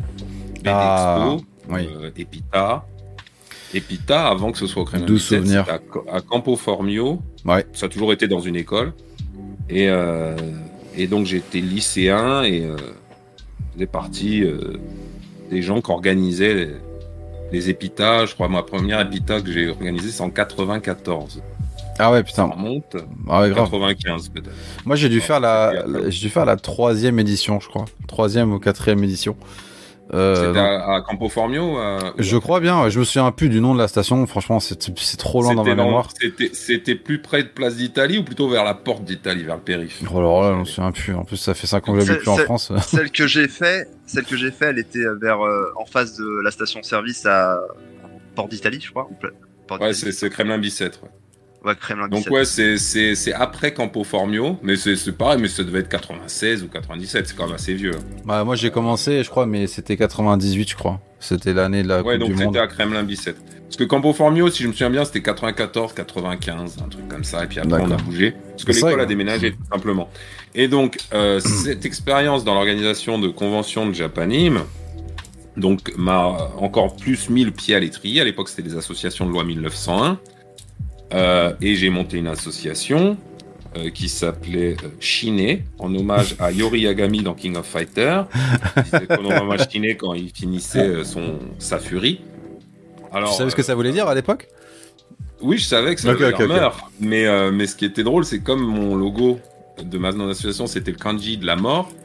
Tous les Chinois du 13e, parce que j'habitais dans le 13e, ils venaient me dire Ouais, ton, ton logo porte malheur et tout, on peut pas ça. Arrête Fais gaffe, hein. C'était très Eh, drôle. T'aurais pu t'attirer les foudres, les foudres des tri- triades du 13e. C'est chaud. Bah, j'ai eu de la chance. Et donc, euh, j'ai créé, donc, avec cette association de 1901, un magazine qui s'appelait Muteki, en hommage au Muteki Band de Yoshiki, le batteur de Ex-Japan, qui signifie invincible. Donc, un, un fanzine, mais quand même, euh, tu vois, pas photocopié euh, chez l'épicier, quoi. C'était un truc, c'était, euh, mine de rien, euh, c'était certes noir et blanc, mais c'était fait à l'imprimerie avec du bon matériel. C'était un, c'était un bon fanzine. Euh, alors à l'époque, Manimland était déjà un magazine, mais c'était le seul, et il y avait quelques fanzines concurrents du mien. Bref, on n'a pas duré super longtemps, je crois qu'on a dû faire 4 ou 5 numéros, mais c'était l'embryon de Japan Vibes. Et donc je crois que le numéro 1, on avait dû le sortir en 96 ou en 97, ça remonte. Euh, et on parlait déjà de musique, de, euh, de, de- En fait, c'était un ancêtre de Japan Vibes, mais bon, c'était pas édité à, à grande échelle comme Japan Vibes. Japan Vibes, c'était édité à 50 000 exemplaires, Muteki, ça devait être édité à 500, tu vois. donc Ah la vache, 10 000 fois moins. euh, c'était vendu en convention, quoi. Euh, et donc, c'était, ouais, c'est ça, 96 ou 97. Et Japan Vibes, donc par la suite, parce que bon, bah, on était encore lycéen, puis après étudiant. Euh, on a monté la société. Alors, on a fait, ouais, avant Japan Vibes, parce que ouais, tout ça, c'est assez chronologique. Euh, on a fait euh, une autre association qui s'appelait Shibuya 109, euh, en hommage En référence, fameuses- hein, fameuse ouais. boutique de Shibuya. Et là, on organisait plutôt des conventions et des salons comme, enfin des, des events comme le Netsuno Kaoli dont parlait, Hmm. dont parlait. Ah non, ça c'était avec Nihon Flower d'ailleurs, parce qu'on faisait plein de trucs en même temps hein, avec Greg. Euh, dans Shibuya Sunrise, c'était plus des conventions avec diffusion d'animés et de musique D'accord. et des tournois de du jeux coup- vidéo et des Du tournois de coup, jeux John, vidéo. John, du coup, tout ça, c'était jalonné de, de petits euh, travel au Japon, de petits allers-retours au Japon que tu faisais pour aller justement, je pense, te, te renseigner et un petit peu te Oui, oui, oui. sur. euh, Oui, bien sûr. C'était, euh, c'était petit à petit savoir un peu de quoi on parle. Et euh, la- la- la- la- l'aboutissant, ça a fini par être Japan Vibes parce qu'on, on- l'équipe, on estimait qu'on connaissait suffisamment le Japon pour pouvoir le faire. Donc après toutes ces, ces, ces- ces events qu'on organisait avec Shibuya 109, qui étaient pareil, donc des events sur la J-musique, les jeux vidéo, euh, les, animés, etc. euh, nos, nos voyages au Japon nous ont donné entre guillemets une certaine confiance en nous. On a monté la société donc Shibuya Press en 2001. Donc on a sorti le numéro 1 de Japan Vibe si je ne m'abuse en septembre 2001. Euh, et euh, 2000 ans. Ouais, Waouh. effectivement, euh, on parlait de tout. L'époque du cartooniste. euh, Comment? L'époque du cartooniste. Je me souviens de ça. Oui, oui, oui, bah, on allait au cartooniste aussi. Bah oui, d'ailleurs, le, le, le lancement, on l'a on l'a annoncé à cartooniste. C'est ce que j'allais a- demander. ah. Parce que le cartooniste à l'époque, le cartooniste 2001 en particulier, il avait été très très. c'est une grosse réussite. Un gros événement de Japanim. euh, C'était avec Jap- Maya Manet, tout ça, oui, oui, il avait fait. euh, C'était assez balèzant. Il l'avait fait à Paris. C'était ouf. euh, et on avait annoncé, j'ai d'ailleurs des photos de l'époque. euh, ouais, Ah, je, je vais voir ça à l'occasion. Ouais, putain, c'est des souvenirs. hein. Et Ouais. euh, bah, t'as Greg dessus d'ailleurs. hein. Ah ouais. Il doit avoir 17 ou 18 ans, lui, parce qu'il est plus jeune que moi. Carton. À l'époque, les, c'est vrai que pour recentrer un peu, même pour moi, hein, euh, moi qui ai commencé en fait à vraiment m'imprégner de la culture, les, conventions, ça a été vraiment le. Pour moi, c'était ça vraiment le déclencheur. C'est là que j'ai découvert la musique japonaise. C'est là que j'ai commencé à découvrir les tournois de jeux vidéo. Euh, puisque bon, j'en parlerai très certainement dans le futur, mais j'étais semi-pro sur Soul Calibur euh, pendant très très très longtemps. Et à l'époque, les premiers tournois de Soul Calibur, mon tout premier tournoi à Soul Calibur, c'était à l'Epita avec Grégory, avec Guillaume Dorisson à, à, à, et à qui avait fait un mini mini tournoi à l'Epita. Euh, et le, par contre, entre cet Epita et le Cartoon, ça commence déjà à prendre de l'ampleur il y avait euh, euh, une communauté qui commençait à se créer et s'il y avait vraiment tout ça en parallèle dans ces conventions, c'est un espèce de melting pot de gens qui avaient un intérêt pour le Japon plus ou moins fort. Et il y en avait qui étaient vraiment, ils se focusaient vraiment sur le cosplay à fond, d'autres c'était sur les jeux vidéo, d'autres ils étaient en mode ils veulent découvrir tout ce qui est culture, on avait venaient collectionner des fanzines, c'était vraiment une réunion de tous les passionnés de la Japan Mania euh, au même endroit et, et c'était euh, c'était assez fou, euh, surtout à une époque où YouTube n'était pas encore là, où Internet c'était encore au début quoi. Mais les, les- les conventions étaient un, un élément fondamental de, de, de- de tout ce mouvement. Ouais, carrément. pour fédérer, faut rassembler, euh, et donc faut des lieux. Et c'est vrai que nous, notre volonté, avant de faire un magazine qui était de faire des events, c'était euh, presque de se faire plaisir. C'est-à-dire que par exemple, quand on trouvait euh, un groupe qui nous plaisait, un animé qui nous plaisait, un jeu qui nous plaisait, en fait, c'était de la gaminerie. C'est-à-dire qu'en fait, on organisait un event pour pouvoir kiffer avec 3, 400, 500 personnes de plus que nous, que notre groupe de copains. Euh, et donc, bon, bah, aujourd'hui, c'est devenu un business un peu différent. Mais, euh, mais, mais voilà, c'est grâce à ces petites pierres que l'édifice a pu se bâtir à la longue. Et donc, voilà, Ouais. après Japan Vibes, euh, qui a été donc, euh, comme je disais, donc dans l'édito, on a directement dit euh, hommage à Animeland, qui ont été euh, les pionniers, etc. etc. Euh, mais effectivement, nous, on a amené la nouveauté euh, qui est celle de la culture. D'ailleurs, pareil, hommage, parce que c'est des copains à moi aussi. Coyote sortait la même année. Ah, eux, mais oui, aussi, Coyote pareil, Mag. C'était Ouais, ouais, je m'en souviens. Je m'en souviens de Coyote Mag. C'est pas que juste, Ah oui. t'étais vraiment un homme de l'hommage hein, au Oui, parce hein. que moi, j'aime pas. euh, moi- beaucoup de respect beaucoup pour les gens- senpai. Hein. Bah moi, il y a beaucoup de gens qui m'ont copié et qui, qui ont, tu vois, qui, qui, qui m'ont pas respecté. Ça, je trouve ça, je trouve ça euh, ridicule. C'est-à-dire qu'il y a beaucoup de gens qui ont copié Japan Vibes, par contre. Ouais, Ça. je- ça, se- ça, Alors, ça se voyait, copie- même en tant que consommateur, on le voyait. Qui me copie en disant, euh, voilà, euh, on a vu Japan Vibes, on a kiffé le concept, on veut faire la même chose. Très bien. Moi, je veux dire, euh, voilà, moi, mais, euh, que les gens copient et puis en plus crachent sur les autres parce qu'ils se croient meilleurs, c'est, c'est là que j'ai commencé à trouver que les choses partaient un peu en vrille. Donc, qu'est-ce qui se passe à ce moment-là? Bon, ben, puisqu'il y en a qui font les malins, qui font des petits ersatz de Japan Vibes, que je nommerai pas pour le coup, parce qu'autant je nomme les gens que je respecte, autant les, les gens Bon, ça sert à leur donner. respect, je les nommerai pas. Bah, faut pas leur donner de Euh, l'attention, ça sert à rien. Bah, ils n'existent plus. hein. Bah voilà, ça c'est réglé. ça c'est réglé. Mais euh, pas taper sur euh, l'ambulance, en 2003, pas tirer sur l'ambulance. je, lance les voyages de Japan Vibes.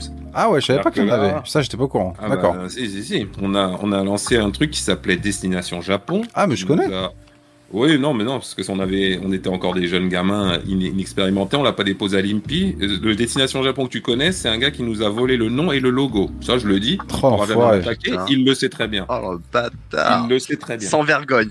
Ah, Sans Il vergogne. parce que volé c'était- le nom et le logo, moi je c'était- dis. c'était pas vole l'un breveté. ou l'autre.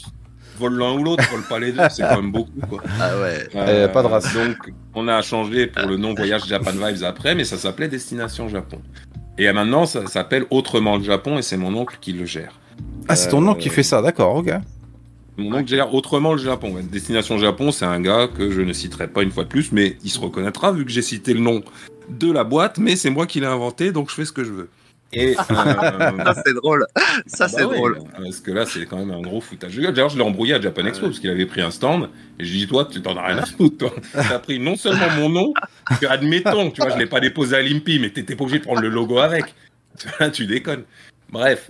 Et donc, on fait les voyages. Et euh, qu'est-ce qui fait que ça a très bien marché, qu'on a eu beaucoup de gens dès le début, c'est que les mecs savaient que les, les, les joyeux drills qui écrivaient les articles, qui faisaient des recettes de cuisine à la fin, qui faisaient les fous, quoi.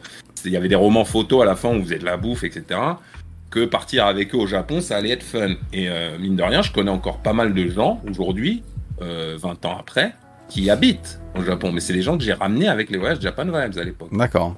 Et ils habitent au Japon aujourd'hui. Donc ça a créé des, des, des, des, des vrais euh, amours euh, du, du, Japon, des vraies attaches. et donc ça, les autres n'ont pas pu le copier, donc j'en suis assez fier. Et ensuite, le dernier point avant que, à la fin, Internet tuant la presse, j'arrête ce magazine. Ouais, c'est euh, tous les interviews, tous les artistes qu'on avait promus. Euh, moi, je sympathisais avec eux parce que je parlais déjà un peu japonais à l'époque. Et euh, ils me disaient, ouais, mais c'est bien beau les interviews et tout, mais ça pourrait être bien qu'on fasse des concerts. Ça vient d'eux, faut le savoir. C'est-à-dire que le fait Ah qu'il y ait ouais. des concerts de J-Music ou, ou de trucs euh, asiatiques en France, ça a été à la base parce que tu as des artistes qui ont dit mais nous on aimerait bien le faire. Et que euh, en gros bah vu que nous on leur donnait une vitrine euh, médiatique euh, bah on s'est dit bah écoute vu c'est vrai a priori les gens ont l'air d'aimer les articles les gens ont l'air d'être intéressés. Tout le monde n'a pas les moyens d'aller au Japon ramenons le Japon à Paris et faisons des concerts. Et euh, Top. dès 2004 euh, avec l'aide de Feu, Masaki, Renault et d'autres gens qui se reconnaîtront, avec qui on a monté une structure annexe à Japan Vibes. On a commencé l'organisation de concerts euh, qui ramèneront euh, l'anecdote que je racontais tout à l'heure euh, jusqu'à Arc-en-Ciel au Zénith, tu vois, qui est donc né de mon amour pour Senseiya, donc comme quoi la boucle est bouclée. Ouais, ce qu'on disait tout Ça, à l'heure. attends, ça, c'est, quand même dingue. C'est-à-dire, l'arc-en-ciel, c'est, c'est quand même un mastodonte. C'est plus Euh, mastodonte, c'est une légende. Se retrouver, se retrouver dans une position où tu organises un concert au Zénith. C'était la première fois qu'il venait, en plus, j'imagine. C'est quand Euh, même euh, incroyable. Je sais plus s'ils avaient pas peut-être fait une fois à l'Amérique, mais c'était la première fois qu'ils venaient en Europe. Ouais. En France, Et, ouais. euh, Ouais. En France, ouais. Donc, ouais, t'as- bossé. on, et a du fait coup- le, on a fait le, le 20h de France 2 hein, ce jour-là, je m'en souviens. Ah ouais? Ouais, on avait, ouais, ouais, on Incroyable. avait- On avait quand même fait, euh, on avait fait un gros coup. Parce que quand je disais là le fameux, ce que j'ai au début de- du podcast, hein, euh, l'ambassadeur de l'ombre de la Japan culture, euh, c'est pour ça que je disais ça parce que tout ce- toutes ces choses qu'on voit, ouais, le, le premier concert de machin, le premier magazine, euh, John n'était jamais vraiment très loin en fait. Hein. Et, euh, et du coup, bah, et, et juste pour ma curiosité, parce que moi j'ai toujours adoré euh, l'arc-en-ciel et Lunacy à l'époque, euh, quel a été en fait ton, ton rapport avec les artistes? Est-ce que tu travaillais plus avec les managers euh, et tu voyais jamais les artistes ou est-ce que c'était un mélange des deux ou comment ça se passait hein? Enfin, très rapidement hein, pour qu'on puisse s'il y avait le temps, mais Ça dépend des groupes. Euh, L'arc-en-ciel étant ce qu'ils sont, euh, tu parles plus avec le management, euh, avec le, enfin avec les managers. Pardon. Je vais plus parler français euh, avec, avec le staff managérial. Je les ai bien sûr, je les ai vus, on a été manger ensemble, etc. À plusieurs reprises d'ailleurs. Alors après, bon bah voilà, c'était plus facile de discuter avec Ken, le guitariste, par exemple, parce qu'il est, il est avenant. Euh, même si c'est une star entre guillemets, c'est pas le plus médiatisé du groupe. Mmh, Euh, ouais, à l'époque. donc ouais. euh, tu peux, tu peux di- discuter avec lui, déconner, euh, aller fumer une clope, machin. euh, tu vois. Un peu chaud. Euh, Yukihiro, le batteur, lui, il est très humble, mais il est très timide. Il passait tout son temps à jouer à la PSP, à Monster Hunter, pour être précis. Donc, euh, comment dire, c'est pas, c'est pas qu'il se la raconte.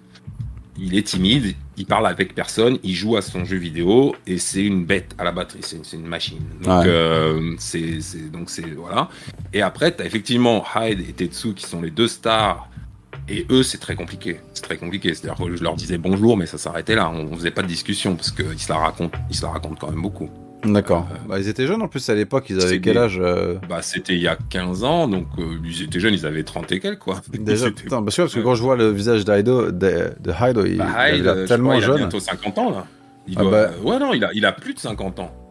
Parce Bah, attends, il moi, cartonne j'ai 40 toujours, hein. Je vais avoir 44.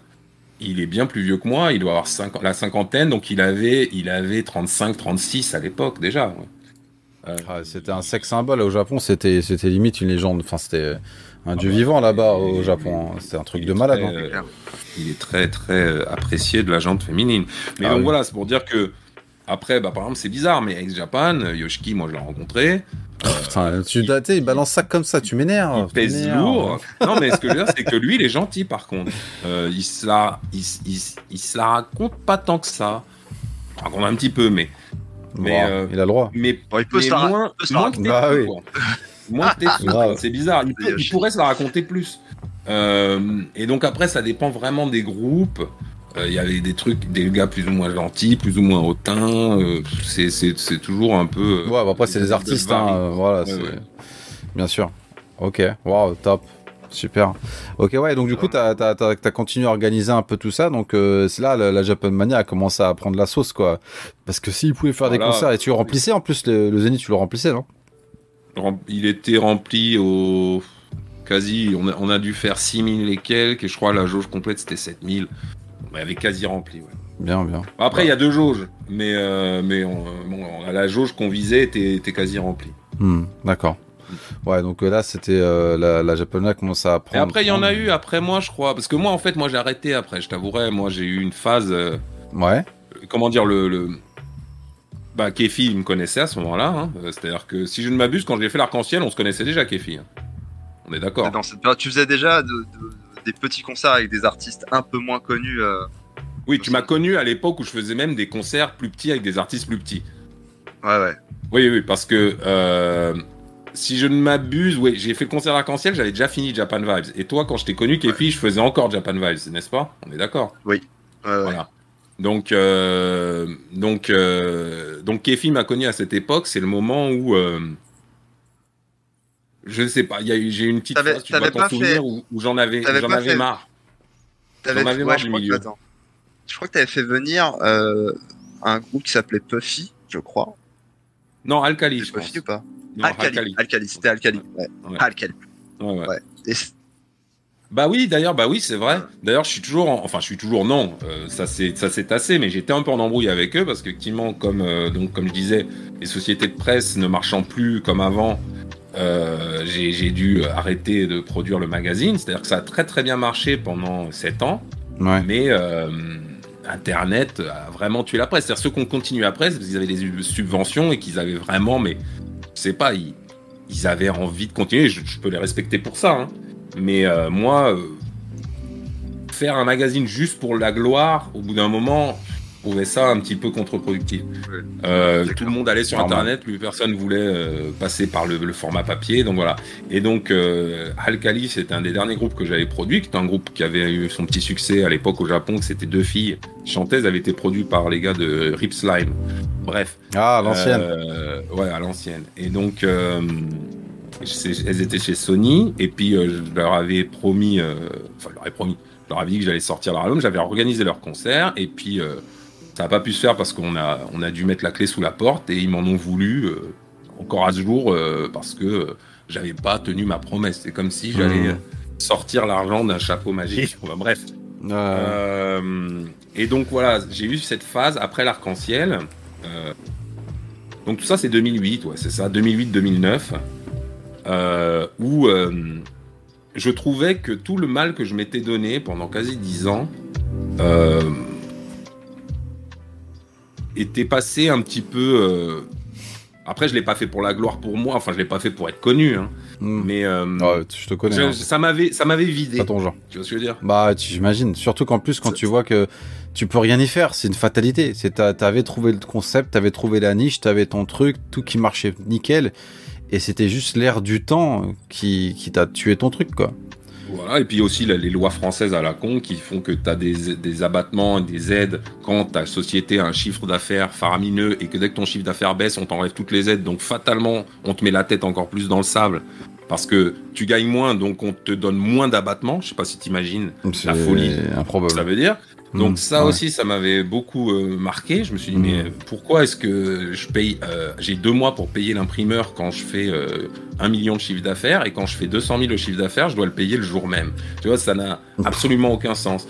Et donc, j'en ai eu marre et j'ai eu ma petite phase. Donc, je disais que Kefi doit s'en souvenir. Ou voilà, j'ai ma fille qui est née. Euh, je suis devenu à Tromdan pendant quelques temps. Euh, il doit se souvenir qu'Efi venait chez moi le vendredi faire des soirées Tekken et tout. Euh, avec la petite euh, qui venait bouffer des gâteaux en nous regardant jouer. Enfin bref, c'était la belle époque. Mais Mm. j'avais, euh, j'avais effectivement arrêté de me donner du mal pour, pour la communauté, tout en étant toujours fan du Japon et de ce qui se produit là-bas. Mais euh, hmm. ouais, et puis encore maintenant, je dis après, moi je suis parti un peu dans le tourisme, dans le freelancing, comme je te dis là, j'ai organisé un, event en rapport avec Goldorak euh, il y a quelques mois à Paris, mais c'est ponctuel, c'est-à-dire que ce n'est plus mon activité principale parce que déjà, je suis plus indispensable. J'ai été utile à ce mouvement à une époque. Aujourd'hui, c'est un mouvement qui vit par lui-même. Et ouais, on va dire, ouais, dès 2008, 9, 10, c'est le, moment où j'ai arrêté de, de, vraiment vivre de ça et faire que ça, parce que le, le mouvement avait pris euh, une tournure. Ouais qui n'était plus vraiment en adéquation avec euh, la façon dont j'étais rentré dedans. D'accord. Bon, ça, on va en parler, ça va super, merci beaucoup. Euh, franchement, super intéressant. Il y a plein de choses que j'ai appris. On se connaît bien, hein, mais on n'avait jamais pris le temps, en fait, euh, de, discuter de ça. Donc, je suis très content que les gens puissent te, découvrir, hein, puisque voilà, tu fais partie des pionniers et on te doit beaucoup en France hein, pour l'agiculture. Donc, même si je sais que tu es très humble et tu sais que étais, voilà, tu fais attention, mais on te remercie en tout cas. Et puis, en fait, du coup, là, on arrive donc sur le présent. Donc, euh, on va passer à la deuxième partie un peu du podcast où on, va voir un petit peu, voilà, euh, on va opposer un peu. Euh, bon, on va essayer de pas faire un podcast de boomer, hein, à voir, à dire c'était mieux avant. bon, on va essayer d'éviter. Mais en fait, ce qui sera intéressant, c'est de voir un petit peu comment en fait la Japonmania, parce que à une époque, moi, je me souviens quand j'étais jeune, euh, j'ai une histoire euh, un peu limite larmoyante, mais je la raconterai un, autre jour euh, par rapport au manga de, Fly. À l'époque, c'est la version française, mais c'est Dai en Dai no Daiboken en, japonais. Euh, puisqu'en fait moi j'étais dans, un tout petit village et, et en fait j'ai acheté mes mangas à l'unité et il y avait que genre deux volumes dans le libraire une fois par mois et euh, c'était c'était le c'était un espèce de graal que j'avais que ça. Et j'avais découvert le truc. Et tous les mois j'attendais devant la porte à l'entrée pour regarder mon petit manga.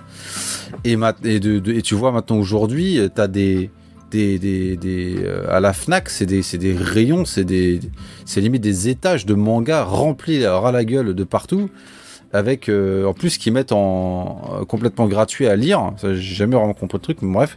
Et t'as tous les tous les, euh, les gamins et tout qui viennent lire à, balle et ils en ont tellement. Et en plus maintenant il y a les scans sur internet.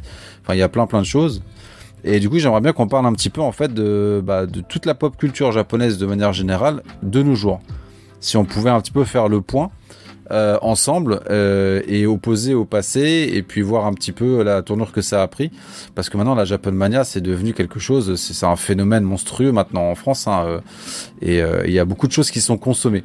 Alors du coup je voulais vous demander pour vous quels sont à peu près les je dirais les, choses qui sont le plus consommées par les Français en termes de pop culture japonaise et culture japonaise.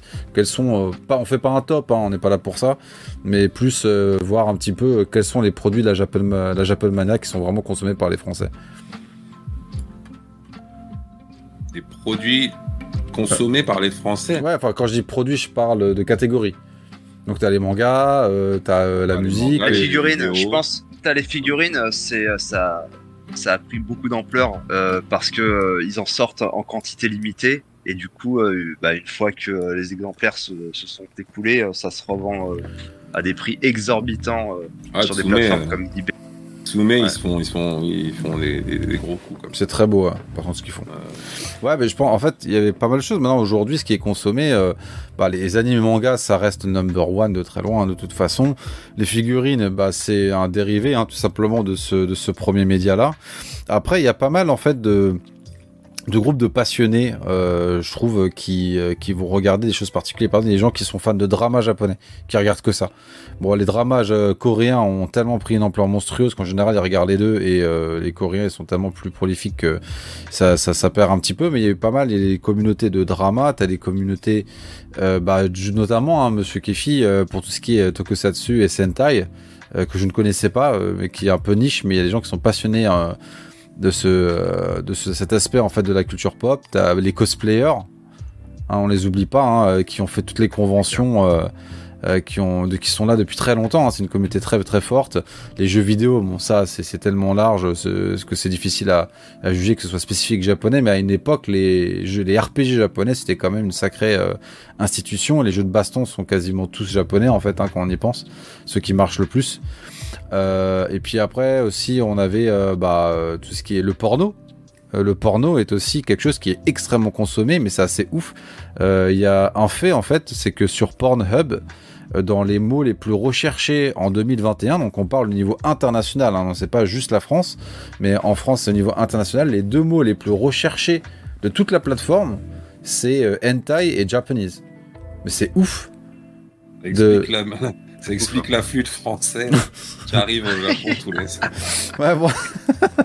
ouais, voilà, c'est sûr que là, il y, a, y a tout ce qui est les- le tourisme sexuel qui existe. euh, je pense qu'on en reparlera dans notre podcast, mais euh, en tout cas, ouais, mais c'est ça fait partie des trucs, quoi. Même le porno, quoi. C'est la Japonmania, elle a pris possession euh, du monde entier, quoi. Et après, bien Nous, évidemment, euh, t'as les, t'as les aspects culturels, vraiment les gens qui se passionnent pour un truc, les gens qui, sont, qui font du bonsaï, qui vont faire la cérémonie du thé, ou euh, tout ce qui La concerne la- calligraphie, la la, calligraphie. la cuisine. tout à fait. Les gens qui se passionnent de cuisine japonaise, il y, a des- il y a des chaînes très sympas euh, qui proposent de faire des plats sur la cuisine japonaise qui est extrêmement riche. Euh, et puis après, tu as tous les passionnés d'arts martiaux, mais bon, en général, ça va dé- dépendre des, des styles qu'ils font. Un mec qui va faire de l'aïkido, il va être à fond dedans, et puis il va faire des stages au Japon et tout. Mais il y a plein, plein d'aspects, alors qu'à l'époque, euh, avant, Jap- avant Japan Vibes, euh, bah, c'était anime, manga et basta, quoi. Alors, oui. euh, Enfin, c'est comme ça que je le vois. Dis-moi moi, ce que, dis-moi ce que dans t'en penses. Dans ma jeunesse, pour le porno, c'est vrai, nous on avait des, des hentai, de- enfin des dessins animés de cul.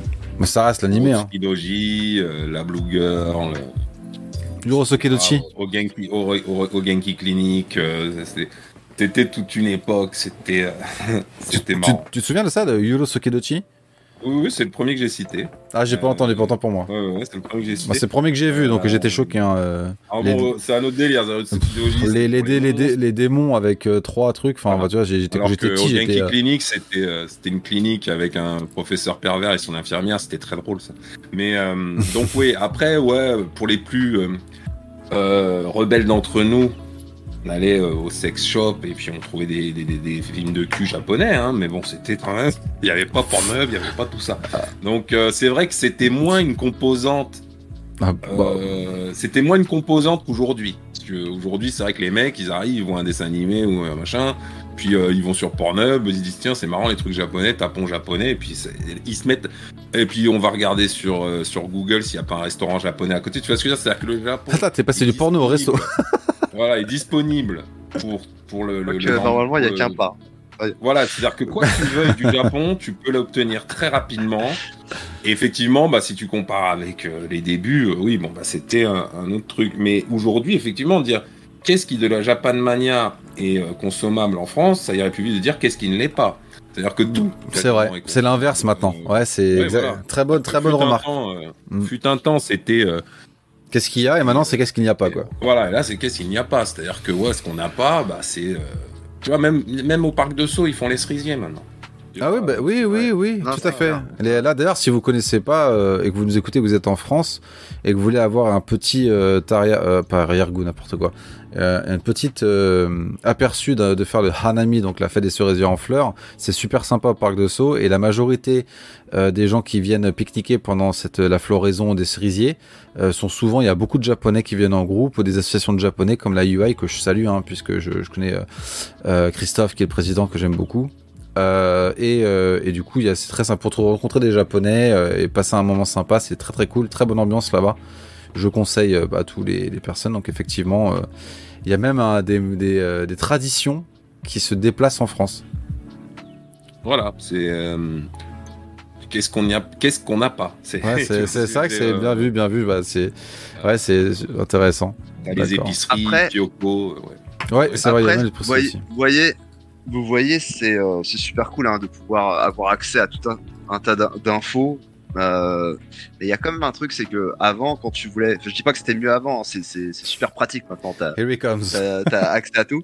Mais c'est clair que maintenant tu vas dans un pays et pas nécessairement le Japon. Hein, euh, tu peux limite euh, savoir tout du pays, les mœurs, les traditions, euh, la bouffe locale, euh, juste en te renseignant euh, avant d'y aller. Du coup, en fait, moi je trouve que ça, y a- tu, tu perds le charme de la découverte sur place. Euh, Ouais. Ouais, bah Ouais, ça, c'est Ah ouais, je comprends. Bah ça, ça, ça tombe bien parce que ça fait une transition. Je voulais, je voulais faire un point très rapide euh, sur le YouTube Game euh, francophone euh, du Japon. Euh, j'ai euh, j'ai fait une petite étude de marché puisqu'en fait à l'époque où j'étais en baito, quand j'étais ici, c'était mon travail. Et, et pour le podcast aujourd'hui, j'ai juste rapidement, en fait, j'ai fait une petite expérience assez intéressante. Et j'aimerais juste, parce que ça reste la plateforme sur laquelle aujourd'hui on fait le podcast, voir un petit peu quels sont les formats en fait qui sont les plus consommés par les Français sur le YouTube Game Japon francophone. Euh, et donc, euh, alors, on va avoir les plus gros. Euh, ça va surtout être des vidéos. bah donc, on peut les citer. Hein, de toute façon, il n'y a pas de secret. Hein. donc, c'est les, les, plus grosses chaînes francophones. Ça va être ici Japon avec Tev et sa chaîne secondaire ici Japon Corp où c'est des slice of life de sa société basé au Japon. Et, et donc, ce qu'on va surtout retrouver sur sa chaîne et qui marche le plus en plus en particulier, ça va être des, vidéos à thème où il va expliquer en détail avec une vidéo scriptée, montée euh, et avec une pointe d'humour, il va, il va expliquer un phénomène de société japonais. Euh, donc il parle du porno, il va parler euh, de la prostitution, il va parler des sectes, il va parler de la religion, il va parler de la politique. Mais il fait vraiment une grosse vidéo qui va essayer de, catalyser un petit peu comment ça se passe ici avec une pointe d'humour. Et c'est ce qui marche le plus. c'est vraiment le vidéo, il, fait des, centaines de milliers de vues à chaque fois. Euh, ça, c'est quelque chose que les Français aiment beaucoup, euh, de se, a priori, de se renseigner sur euh, le côté culturel japonais, mais avec quelque chose de clean, tu vois, vraiment scripté, etc. Ça plaît énormément. et après, donc, il y a, il avait fait aussi des autres concepts qui marchaient bien, donc l'exploration des lieux abandonnés au Japon avec les X-Sites et ce genre de choses. mais dans le top 3 francophone qui parle du Japon, on, va retrouver aussi bah, des gens comme des petits jeunes comme Louis San par exemple. Euh, et lui, il va, euh, il va plus avoir un, point de vue différent puisque il est, il est métissé. Euh, et lui, il va parler un peu de son expérience par rapport à ça, mais il habitait pas au Japon jusqu'à récemment, donc c'était une vision très quelqu'un qui faisait des recherches pour toi. C'est comme ça que je le sentais. Donc très intéressant. Il faisait des, vidéos où il allait parler d'histoires un peu qui existent, des histoires qui se passaient au Japon. Et pareil, c'est des vidéos montées, coupées, scriptées. Euh, et qui en fait informe tout en, euh, en, comment dire en, entertainment les gens. Ça, ça marche plutôt bien aussi. Ouais, ouais, ça c'est ce qui est le plus consommé hein, dans la Japan Mania en France sur le côté YouTube, parce que YouTube fait partie des, je pense c'est la une des plateformes très, si ce n'est la plateforme number one, les gens vont consommer ça. Euh, et euh, et puis après on va retrouver d'autres personnes qui vont faire un peu plus euh, des, des vlogs, des story time il euh, y en a qui sont apparus, qui ont disparu. Il y avait à un moment donné, les vlogs, ça cartonnait sur, sur YouTube il y a quelques années. Euh, au niveau de la Japan Mania, euh, je dirais les gens qui arrivaient, qui racontaient leurs histoires au Japon, avec une vignette bien putaclic, bien sexy, qui donnait envie de cliquer. Et la personne racontait son histoire en mode story time, mais c'était pas scripté, c'était pas monté, c'était pas coupé, c'était très en mode je raconte mon histoire en mode normal, face cam, dans sa chambre. ça, ça a vachement marché à un moment donné, mais ça s'est retombé. Donc, en tout cas, je, je le vois beaucoup moins. Et il y a aussi un autre format en fait qui marche bien, euh, c'est le format de Amin de Japania, euh, qui lui en fait est plus, euh, enfin évidemment il a plein de formats, mais il fait aussi ce qu'on appelle des micro trottoirs, micro trottoirs. donc j'imagine très inspiré de Asian Boss pour les anglophones, où il va sur les dans les rues de Tokyo et interroger les passants sur des sujets divers et variés pour avoir une espèce d'un espèce de feedback instantané de, au Japon, euh, de, questions que se posent les Français par rapport au Japon et ce genre de choses-là, qui est très sympa. Il passe un temps énorme d'ailleurs à faire mettre les sous-titres, un gros boulot derrière, donc euh, euh, bien GG à lui quoi. Et, et aussi il fait des interviews, mais des interviews vraiment pures de, de, de japonais de différents milieux et il y a eu des énormément de vues euh, sur euh, une prostituée au Japon qui explique comment ça se passe mais de sa propre bouche euh, sans vouloir faire le mauvais jeu de mots. Et, et, en fait elle fait c'est super ça marche ça plaît énormément. Les gens il y a beaucoup beaucoup de vues sur ça. Notamment il y en a un qui a été que je conseille que j'ai conseillé à Kefi qui l'a vu deux fois avec l'acteur. Il y avait un acteur X il a fait une interview d'un acteur X au Japon un acteur porno. Un acteur porno, mais franchement, euh, excellent. Il a trouvé un mec avec une personnalité, mais il n'y en a pas deux comme lui, quoi. Et, euh, et ça, ça, ça, faisait que 20 000 vues, par contre. Et c'est drôle. c'est drôle parce que. Euh, c'est drôle parce que c'est assez. tu sens qu'il a filtré, même dans la traduction, tu sens qu'il Ouais, ouais, entendu. ça un peu parce qu'il y a des, il y a des trucs c'était Il chaud et en cash. plus, il Il n'y avait était- pas de corrélation il avec était- euh, le japonais, tu vois. Ouais, ouais, non, mais et pardon. Parce qu'il était, il était brut de coffrage, de, de, de décoffrage de ouf. euh, Ah Il ouais. était cash, Ouf, quoi, mais c'était trop drôle. Et pour lui, c'était euh, normal, quoi. Et, et c'était, c'était franchement super, super intéressant. Donc voilà, donc c'est parce que ça, il va y avoir aussi, bon, Mitsu, je l'ai pas cité, mais Mitsu, bien sûr, hein, il fait partie un peu euh, euh, de, euh, surtout récemment, c'est des, des vidéos les plus vues. Et euh, lui, il va faire des vlogs, euh, il va faire des, il va traiter de sujets. Euh, il a fait des vidéos super bien montées. Ça, je pense que c'est ça là où ça, les gens aiment beaucoup. Je pense que les gens commencent à aller un peu plus vers la qualité quand même. hein. On est moins euh, dans le côté euh, je veux juste du Japon, etc. Alors en opposition à Twitch, que dont je vais parler très rapidement. Mais sur YouTube, en fait, j'ai remarqué qu'il y avait quand même ça. que comment j'ai fait pour faire cette expérience En fait, je vais vous le dire quand même. En fait, quand j'ai créé la chaîne Dominication euh, avec Kefi, euh, bah, c'était une chaîne qui était vierge, donc on n'avait aucun abonnement, rien. Et en fait, je me suis abonné à absolument toutes les chaînes qui parlaient du Japon euh, francophone le plus possible. Et j'ai passé euh, pas mal de temps à essayer de m'abonner à tout pour pouvoir avoir une espèce de cartographie, si tu veux, du, paysage YouTube francophone du Japon. Et c'est comme ça que j'ai pu voir un peu les différents formats qu'il y avait. C'était super intéressant. Il y a des, des vidéos aussi de gens qui parlent plus de la culture ou qui vont faire des vidéos informatives, beaucoup plus informatives et un petit peu moins euh, rigolotes, euh, mais qui font, euh, qui font très peu de vues, bah, un peu comme nous hein, pour le moment. Et, et du coup, c'est vraiment très spécifique. Ça va être, voilà, ils vont parler d'un, je sais pas moi, des dieux japonais ou de la, de- des chiffres au Japon, ce genre de choses-là, des choses un peu spécifiques. Et il y a un autre pan, bah, celui-là, je le mets carrément à part. Limite, c'est tout ce qui est apprentissage du japonais. Il y a une énorme demande à ce niveau-là, en particulier tout ce qui est live. Et ça va me permettre de faire une petite transition euh, avec Twitch. Euh, puisque sur Twitch, ce qui marche le plus, euh, bon, tu pourras en parler, Kefi, parce que je sais que toi, tu, tu regardais un petit peu plus que moi. Mais de ce que j'ai vu, c'est beaucoup, euh, bah, en fait, euh, des gens qui se baladent dans le Japon, quoi. Ils mettent leur caméra Ouais. sur le torse, comme des Goldorak, et ils avancent dans les rues et ils font juste parler. Et je pense qu'il y a une espèce de manque du Japon à cause du Covid.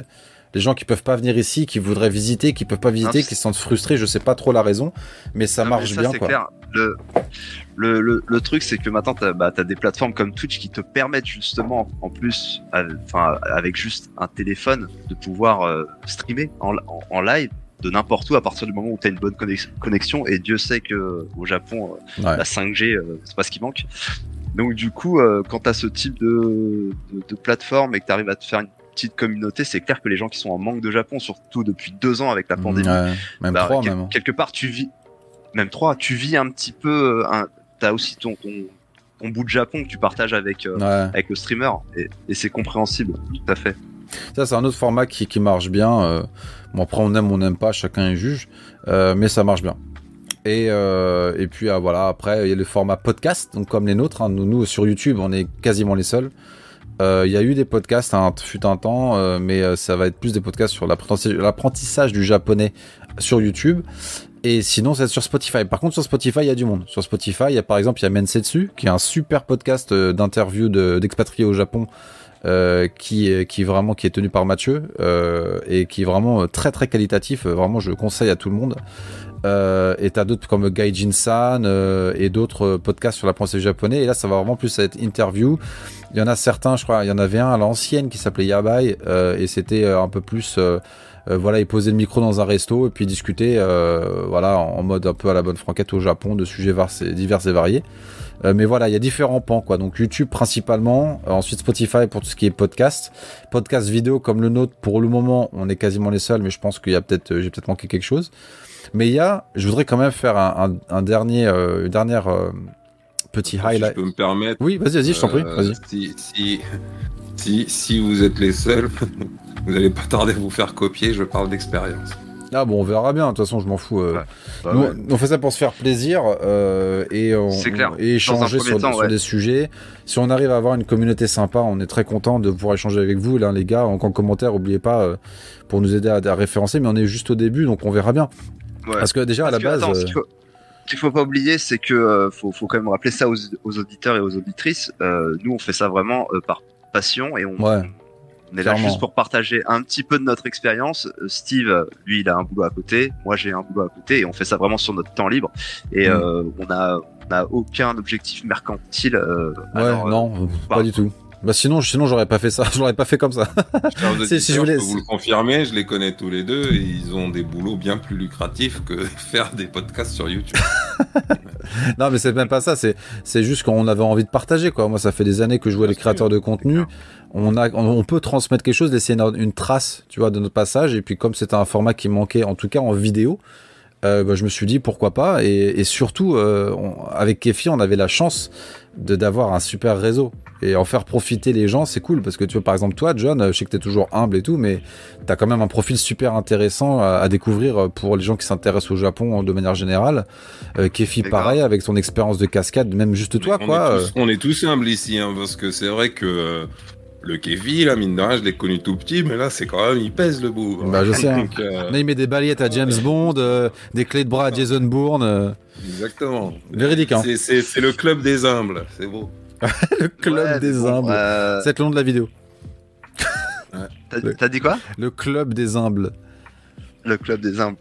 Non, mais Ah ouais. voilà, puis on a, on a plein Non, de personnes qui vont arriver, quoi. Et puis moi, par exemple, je, je connais euh, beaucoup de youtubeurs qui sont des connaissances et qui sont prêts à, à nous aider un peu, à, à nous promouvoir et tout. Mais d'abord, je pense qu'il faut qu'on fasse notre propre contenu, qu'on se focus sur nous. Et puis après, euh, si on peut euh, partager un petit peu ce qu'on fait avec leur communauté, bah, avec grand plaisir. euh, vous êtes les bienvenus, hein, mais, mais voilà. Euh, donc euh, les podcasts. Pour, pour finir, je voulais juste euh, dire un autre format qui existe, mais que très peu de francophones connaissent. Alors que pourtant, la chaîne dont je vais parler a fait autant de vues que Ici Japon, voire plus. Et c'est un Français sur YouTube qui parle en français dans ses vidéos YouTube. Mais la différence, en fait, s'appelle, c'est Bébé Chan, il s'appelle. Et lui, en fait, il fait tout en sous-titré japonais. Donc toutes ses vidéos sont des titrées en japonais. Euh, il met des sous-titres en dur, donc euh, hard sub, euh, dans toutes ses vidéos en full japonais et aussi en anglais en soft sub. Et sa communauté, elle est gigantesque. C'est enfin, elle est gigantesque, elle est quasiment aussi grande qu'ici Japon. C'est un très gros youtubeur hein, ici, hein, vraiment. hein. Euh, mais lui, par contre, il fait ça au Japon. Et il fait, il parle qu'en français. Il va faire des vidéos réactions. Il va faire des vidéos euh, comparer les différentes baguettes. Qu'est-ce que la vision d'un Français sur les baguettes au Japon euh, Lui, il est pâtissier de métier, par exemple. Il va parler de ça.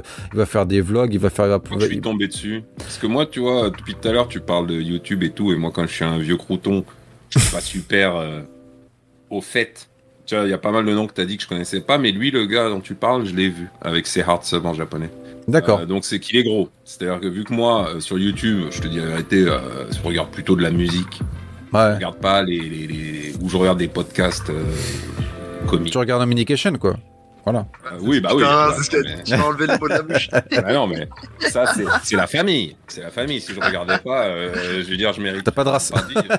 je rigole. Mais, euh, mais euh, le gars dont tu parles, ouais, ouais, il, il- il mérite euh, le, le coup d'œil parce qu'effectivement, Ouais, c'est, euh, c'est, il est un unique. format un peu original, ouais. Mais lui, il doit se buter sur les sous-titres, hein, parce que ça doit être chronophage à mort. Ou je sais pas si c'est sa femme qui fait ça, mais si tu nous écoutes d'ailleurs, euh, que- dis-nous dans les commentaires, bébé Chan, si t'écoutes ce podcast par hasard, je suis curieux. Euh, si, je devais euh, faire des sous-titres, je demanderais à ma femme. hein. Alors, Je pourrais le faire, mais ça irait plus vite de demander à ma femme. ouais, grave. Donc, euh, Bah donc voilà, il y a, il y a aussi ce, ce format-là, donc je sais pas s'il y en a d'autres, mais donc il y en a euh, qui sont qui existent sur la plateforme et qui font un nombre de très gros nombre de vues et euh, mais parce que tout est en japonais, bah les Français ils passent un peu à côté. Mais quand tu regardes les commentaires, c'est ça qui est drôle, c'est que 90% même plus que ça, c'est que des commentaires en japonais. Donc il a vraiment, euh, il a créé une audience au Japon tout en parlant français sur YouTube et je trouve ça assez euh, assez intéressant pour le pour en parler quoi. Donc voilà, c'est un petit peu le paysage actuel qu'on a euh, sur tout ce qui tourne à la, le, autour du Japon sur la plateforme, une, des plateformes les plus importantes du, de, cette génération, quoi, sur YouTube. Donc j'avais envie de faire un petit rapide carto, petite carto- cartographie. eh bien, tant mieux, parce que moi, justement, comme je disais tout à l'heure, je suis pas. euh, Enfin, YouTube, je m'en sers pas comme d'autres, tu vois, c'est musique, euh, quelques trucs. euh, Pareil. hein. Moi j'écoute beaucoup de podcasts, Live, mais en anglais. des- Ouais, bah, pareil, moi, Saturday Night Live, des trucs que tu Ouais, vois, je voilà. voir à la télé au Japon. euh, mais c'est vrai que. bah, après, c'est ça aussi, c'est à mon âge, vu tout ce que j'ai vécu au Japon, c'est vrai que j'ai pas le réflexe d'aller regarder ce que pense quelqu'un du Japon. Bon, voilà, je je suis pas. Ça je, fait sens. suis, je suis déjà, je vis au Japon, donc à partir de Ouais, c'est pareil. C'est pareil. Mais, euh, mais grâce à votre euh, invitation, L'invitationnel. Je, je- je suis euh, plutôt motivé à, à, à m'immerger un petit peu dans, Euh, cette, bah- dans cette nouvelle, dans ce nouveau format. Ah, Avec plaisir. Bah écoute, tu, tu- bah, Steve, il est, on, est- on est raccord là-dessus. Tu es le bienvenu quand tu veux euh, pour aborder euh, des sujets divers et variés.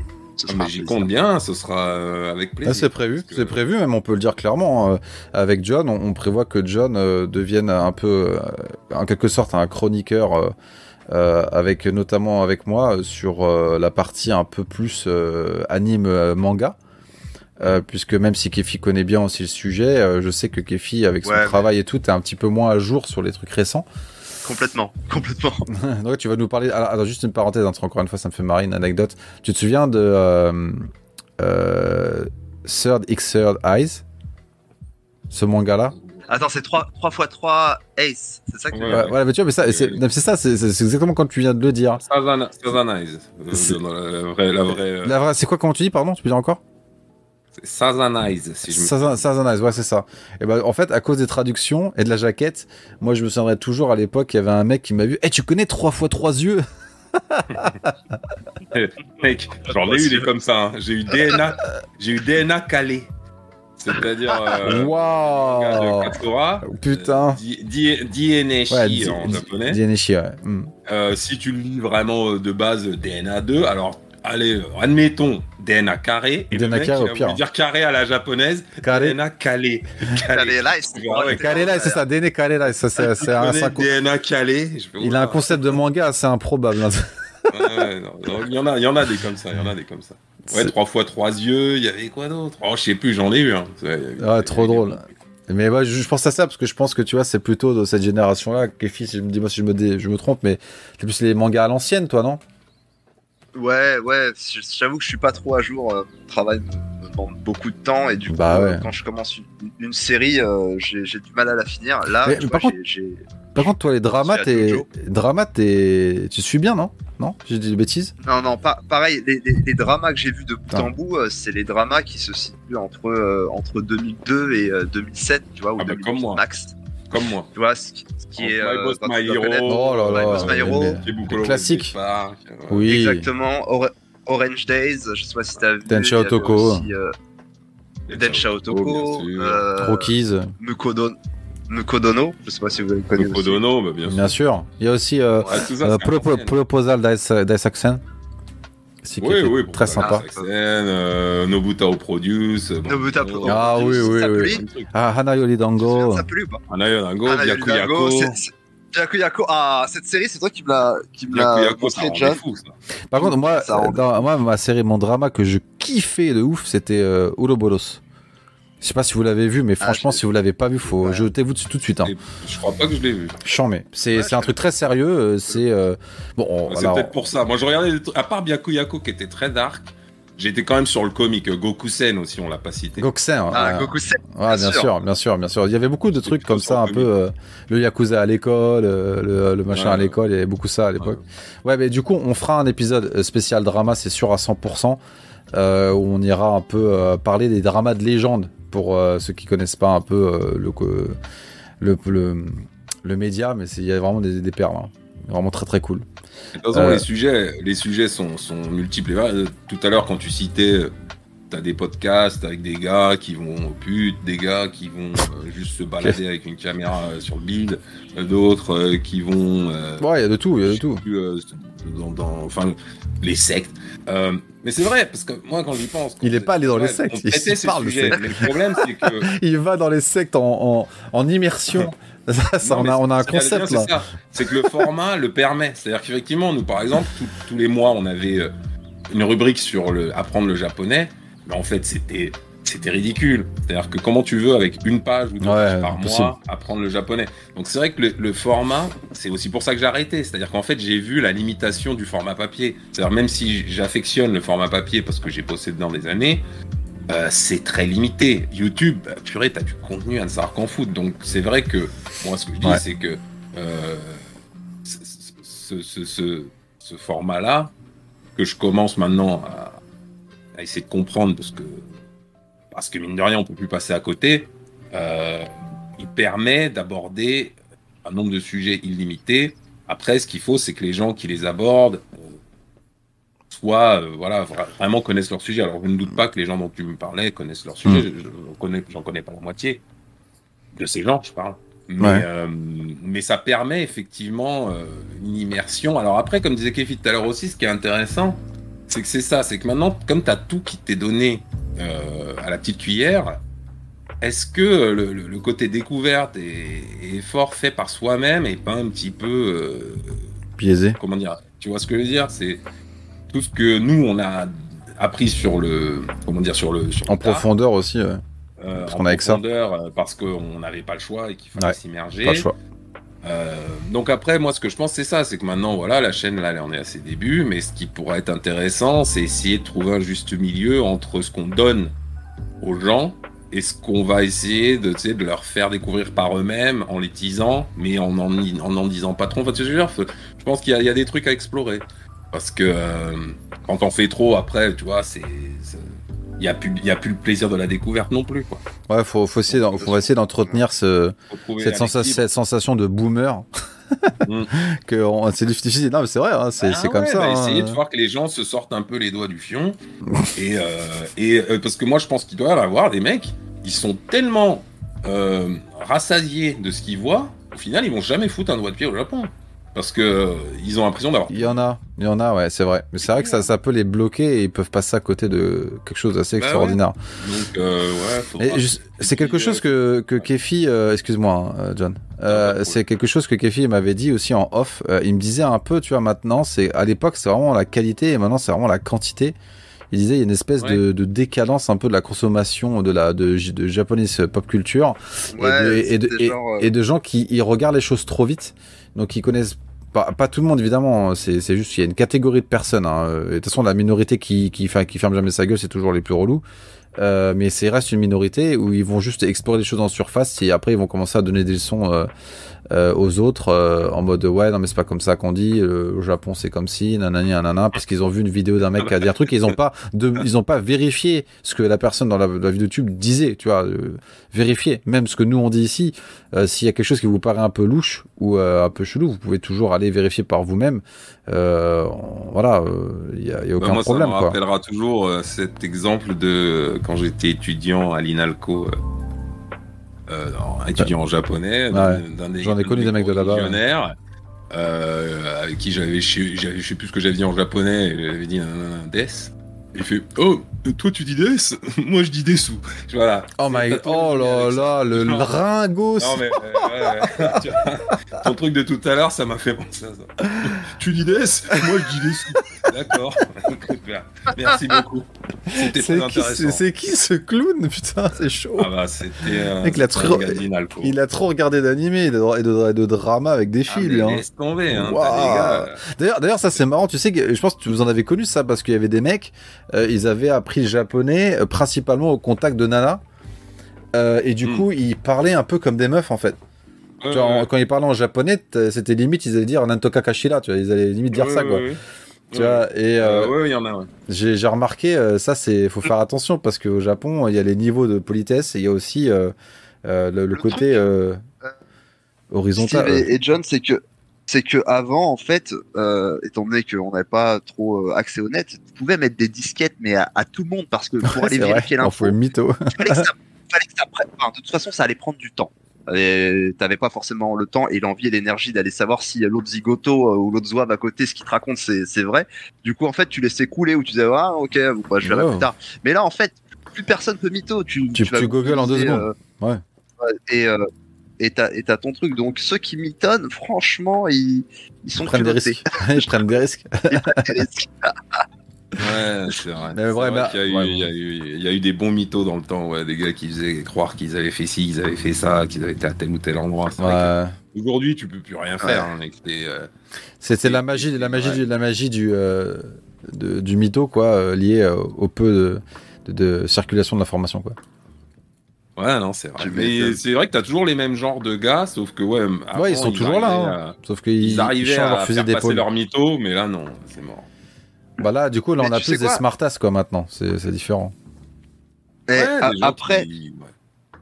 Après, t'as Kevin. aussi, euh, t'as aussi dans euh, l'industrie du jeu vidéo euh, des chroniqueurs, euh, des mastodontes hein, sur YouTube, hein, qu'on, on v'là euh, les, co- les, com- les communautés. Et euh, en fait, ils sont soupçonnés. Il y a eu des petits dramas sur Twitter. Ils sont soupçonnés les mecs parce que ils ont, ils ont tellement une actualité de ouf. Les mecs, ils te font des reviews euh, euh, sur des, des jeux, mais mais d'où quand t'as le temps de les faire, t'as des, des jeux qui te prennent 50, 60, 80 heures, et, et avec le, bah tu, tu, tu me diras si je me trompe Steve, mais avec la, la vitesse à laquelle sortent des gros titres, en plus des, des triple A, tu vois, les mecs, ils arrivent à te faire euh, des, euh, des tests, des, euh, des, des critiques, et voilà le, le, le nombre de vidéos qui te sortent. Et le truc, c'est que euh, il y en a qui sont soupçonnés en fait de euh, genre euh, jouer euh, une heure ou jouer euh, 10 minutes, d'aller euh, d'aller euh, voir sur euh, des, euh, des sites euh, ricains Ok. euh, des tests et, et de te faire ensuite. Ouais, donc c'est euh, c'est c'est AB Production des jeux vidéo ça. c'est ça que t'es en train de dire. Non, mais je pense que c'est Ils déclinable. regardent un épisode et euh, après euh, ils font leur review quoi.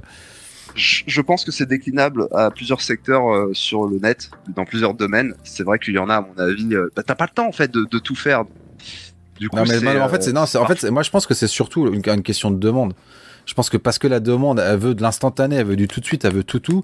euh, maintenant quand tu travailles dans le domaine de la news, euh, surtout aux jeux vidéo, si la news elle est à date d'hier, c'est c'est déjà périmé tu vois.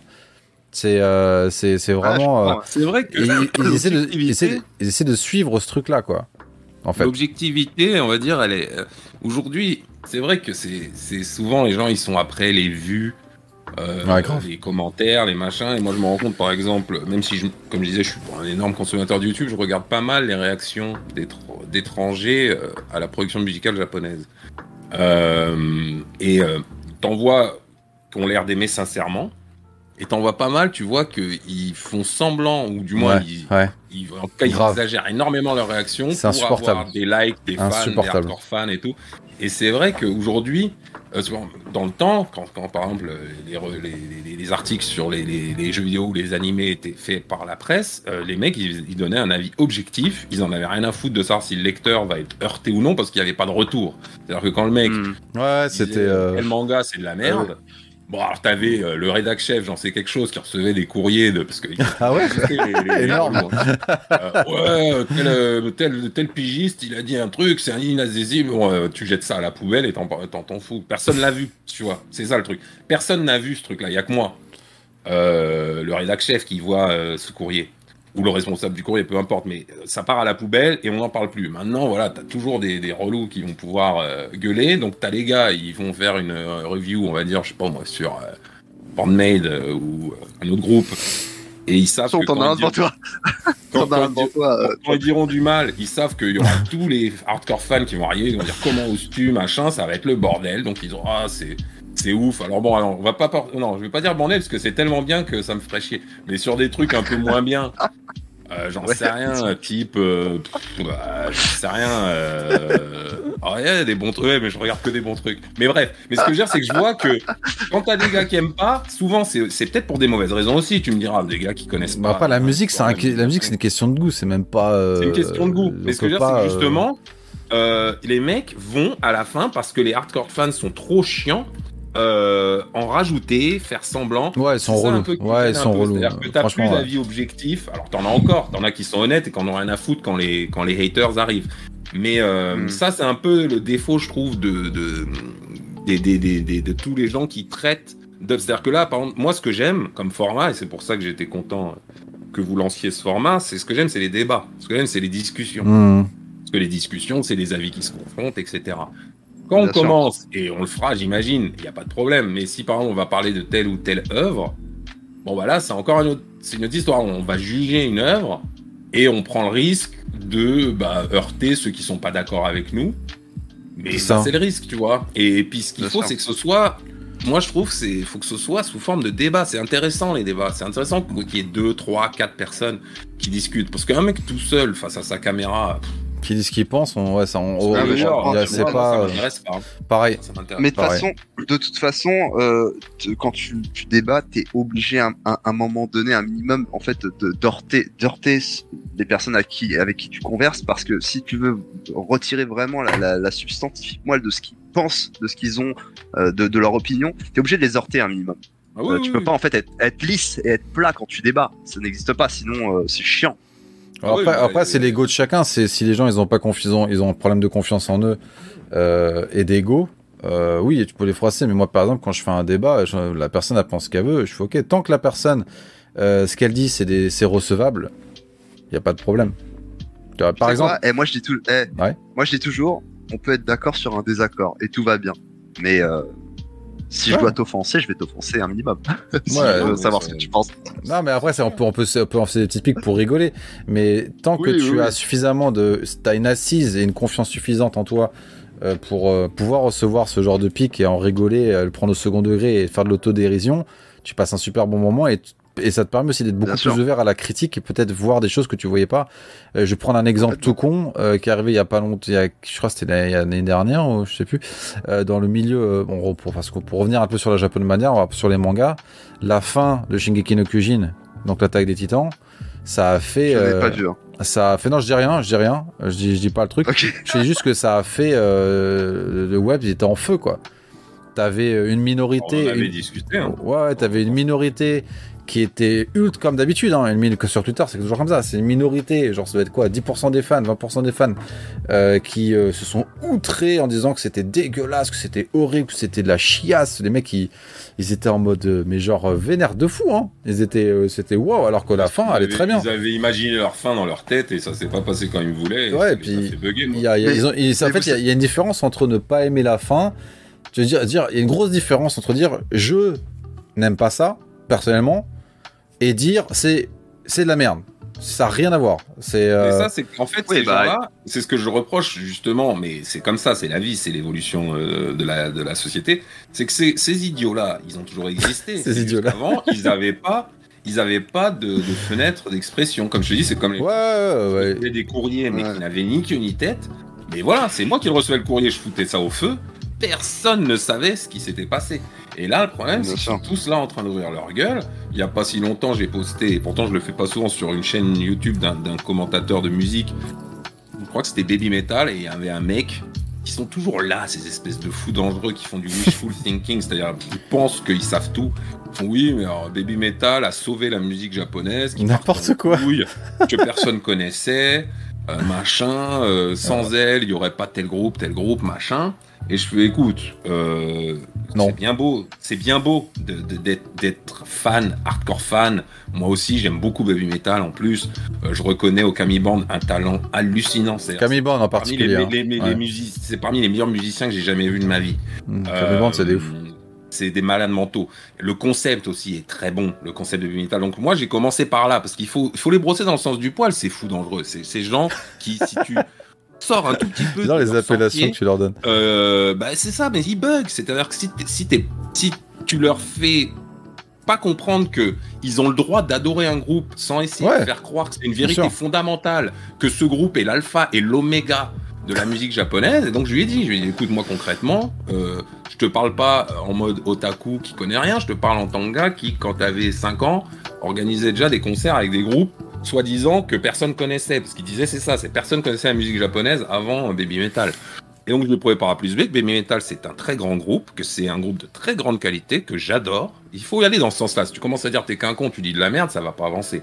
Mais non, ne, ne, ne, ne va pas croire que sans Baby Metal, il y aurait rien et que c'est l'alpha et l'oméga de la musique japonaise.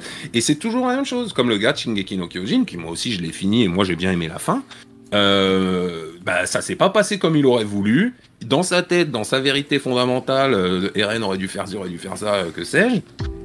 Mec, euh, mais t'es qui? Tu vois ce que je veux dire? Ouais, c'est euh, pareil, Le problème, c'est que ces gens-là ont maintenant euh, bah, la possibilité de faire des groupes, faire des machins, parce qu'ils sont pas tout seuls. Il y aurait qu'un fou de temps en temps, ça va, mais ils peuvent se réunir. Et là, ça fait du bruit. Et donc, je- Arkham moi, Asylum. j'ai- Même moi, j'ai vu effectivement le, le, le, le tollé que la fin de Shingeki no Kyojin a, a- Moi, ça m'a un peu outré pour être franc. Bah euh, oui, c'est- enfin c'est idiot. Moi, je peux comprendre qu'on n'aime pas. Ouais, ça, ça date, ça date de toujours. problème. Même Stephen King, il écrivait lui-même dans ses livres euh, en postface euh, si vous aimez pas la fin, je m'en bats les couilles. Parce qu'il fait toujours des fins Mm. qui gênaient les gens, tu vois. Que, parce qu'il fait des fins un peu chelou, Stephen King. Ouais. Mais mec, mais quand t'es un créateur, tu crées un truc, c'est toi le papa. Hein. Toi, Alors, pas attends, le lecteur, euh, Après, après la problématique, et je pense que ça a toujours existé, sauf que maintenant, bah, étant donné que tout le monde est connecté, euh, c'est juste euh, démesuré et décuplé, c'est que les fanbases peuvent malheureusement influencer surtout en fait des œuvres qui sont en cours. Hein. Euh, Ouais, ça, ça, ça, ça, c'est un problème, et, ça. et- et le gros problème, problème. ouais, le problème, c'est que elles influencent donc déjà par la, pré- la pression des réseaux sociaux euh, euh, l'auteur et surtout peut-être hein, les financiers qui sont au-dessus. C'est surtout, c'est surtout Euh, qu'ils sont influencés plus et- que les auteurs, je pense. Et, Ah bah, et je sais que à l'époque, à l'époque de, euh, de euh, bah, du, enfin, du- quand il y avait que le manga papier, à l'époque de Video Girl Eye, où il n'y avait pas le net du tout. Euh, je sais pas si tu te souviens de cette anecdote, euh, Bah, si, euh, si, bah, j'allais, j'allais, Euh, j'allais la sortir. Vas-y, bah, allez-y, je, je la connais Ah, pas, je la connais pas. Vas-y, vas-y, Vas-y, je connais vas-y, pas. Eh ben, en, en- en fait, pendant l'écriture du et la, la sortie euh, des mangas successifs, euh, les, les- la fanbase a, a commencé à comprendre la tournure qu'allait prendre la fin du manga, l'issue du manga. Et il y a un des personnages principaux qui devait mourir. Et ils ont envoyé voilà les courriers à la maison de production pour dire non, il faut pas, il faut pas qu'elle meure. Faut- C'est pas possible. Est-ce que c'était ça, John, que t'allais me dire ou pas? C'est, que- c'est, oui, c'est, en fait, c'est même pas qu'ils ont commencé par comprendre, c'est qu'elle est, euh, enfin, le, le personnage, on, on C'est c'est dur de, c'est dur de pas spoiler, hein, c'est même si dur. on hein. le cite pas, même si on le cite pas, les gens vont se douter, meurt à la fin du chapitre, et il y a eu un chapitre rajouté où elle revient. C'est ça, c'est ça, C'est-à-dire euh, où elle est pas morte. Mais ça n'a ni queue Oui. ni tête. C'est-à-dire, euh, 17, effectivement. c'est-à-dire en fait, elle devient des particules de lumière dans la chambre. C'est très triste, c'est très beau. Moi, ça m'avait fait pleurer quand j'étais petit. Ouais, pareil. Et le chapitre après, elle, les, les particules de lumière Oh, c'était une blague. redeviennent elle. Ah, je suis là, je suis de retour. Salut. Ah, casse-toi. C'est, euh, c'était tellement plus triste quand, quand, quand le personnage était mort. Mais ouais, les, les gens ont, ont- ont foutu pression. Et puis il y a eu d'autres cas comme ça. hein. Je- ça me revient pas là comme ça, mais il y en a eu. Ça existe Euh, depuis ou toujours. cas, hein, ou d'autres cas même euh, d'ailleurs euh, mais c'est ça en fait l'artiste quand il est quand il quand son œuvre devient plus lourde que lui bah, je pense que Oda il y a même peut-être aussi un peu de ça mais il y a eu Toriyama Ah ouais. Ouais, c'est Euh, mais Toriyama je veux dire il voulait pas euh, faire euh, si je ne m'abuse il voulait même pas Mais- faire Cell Non, non, non, non, c'était pas été celle, c'était pas celle, c'était, c'était, euh, si je dis pas de conneries, c'était Boo. Lui, il voulait s'arrêter à celle. Boo, Boo, c'est Non, sûr non, qu'il voulait non, pas non. non mais je crois même Cell voulait- il voulait pas Il voulait s'arrêter à, à, Freezer. Il voulait Ah s'arrêter à Freezer. D'accord. C'était la fin. C'était la, découverte et la- et l'apparition du Super Saiyajin. Point barre. Ouais.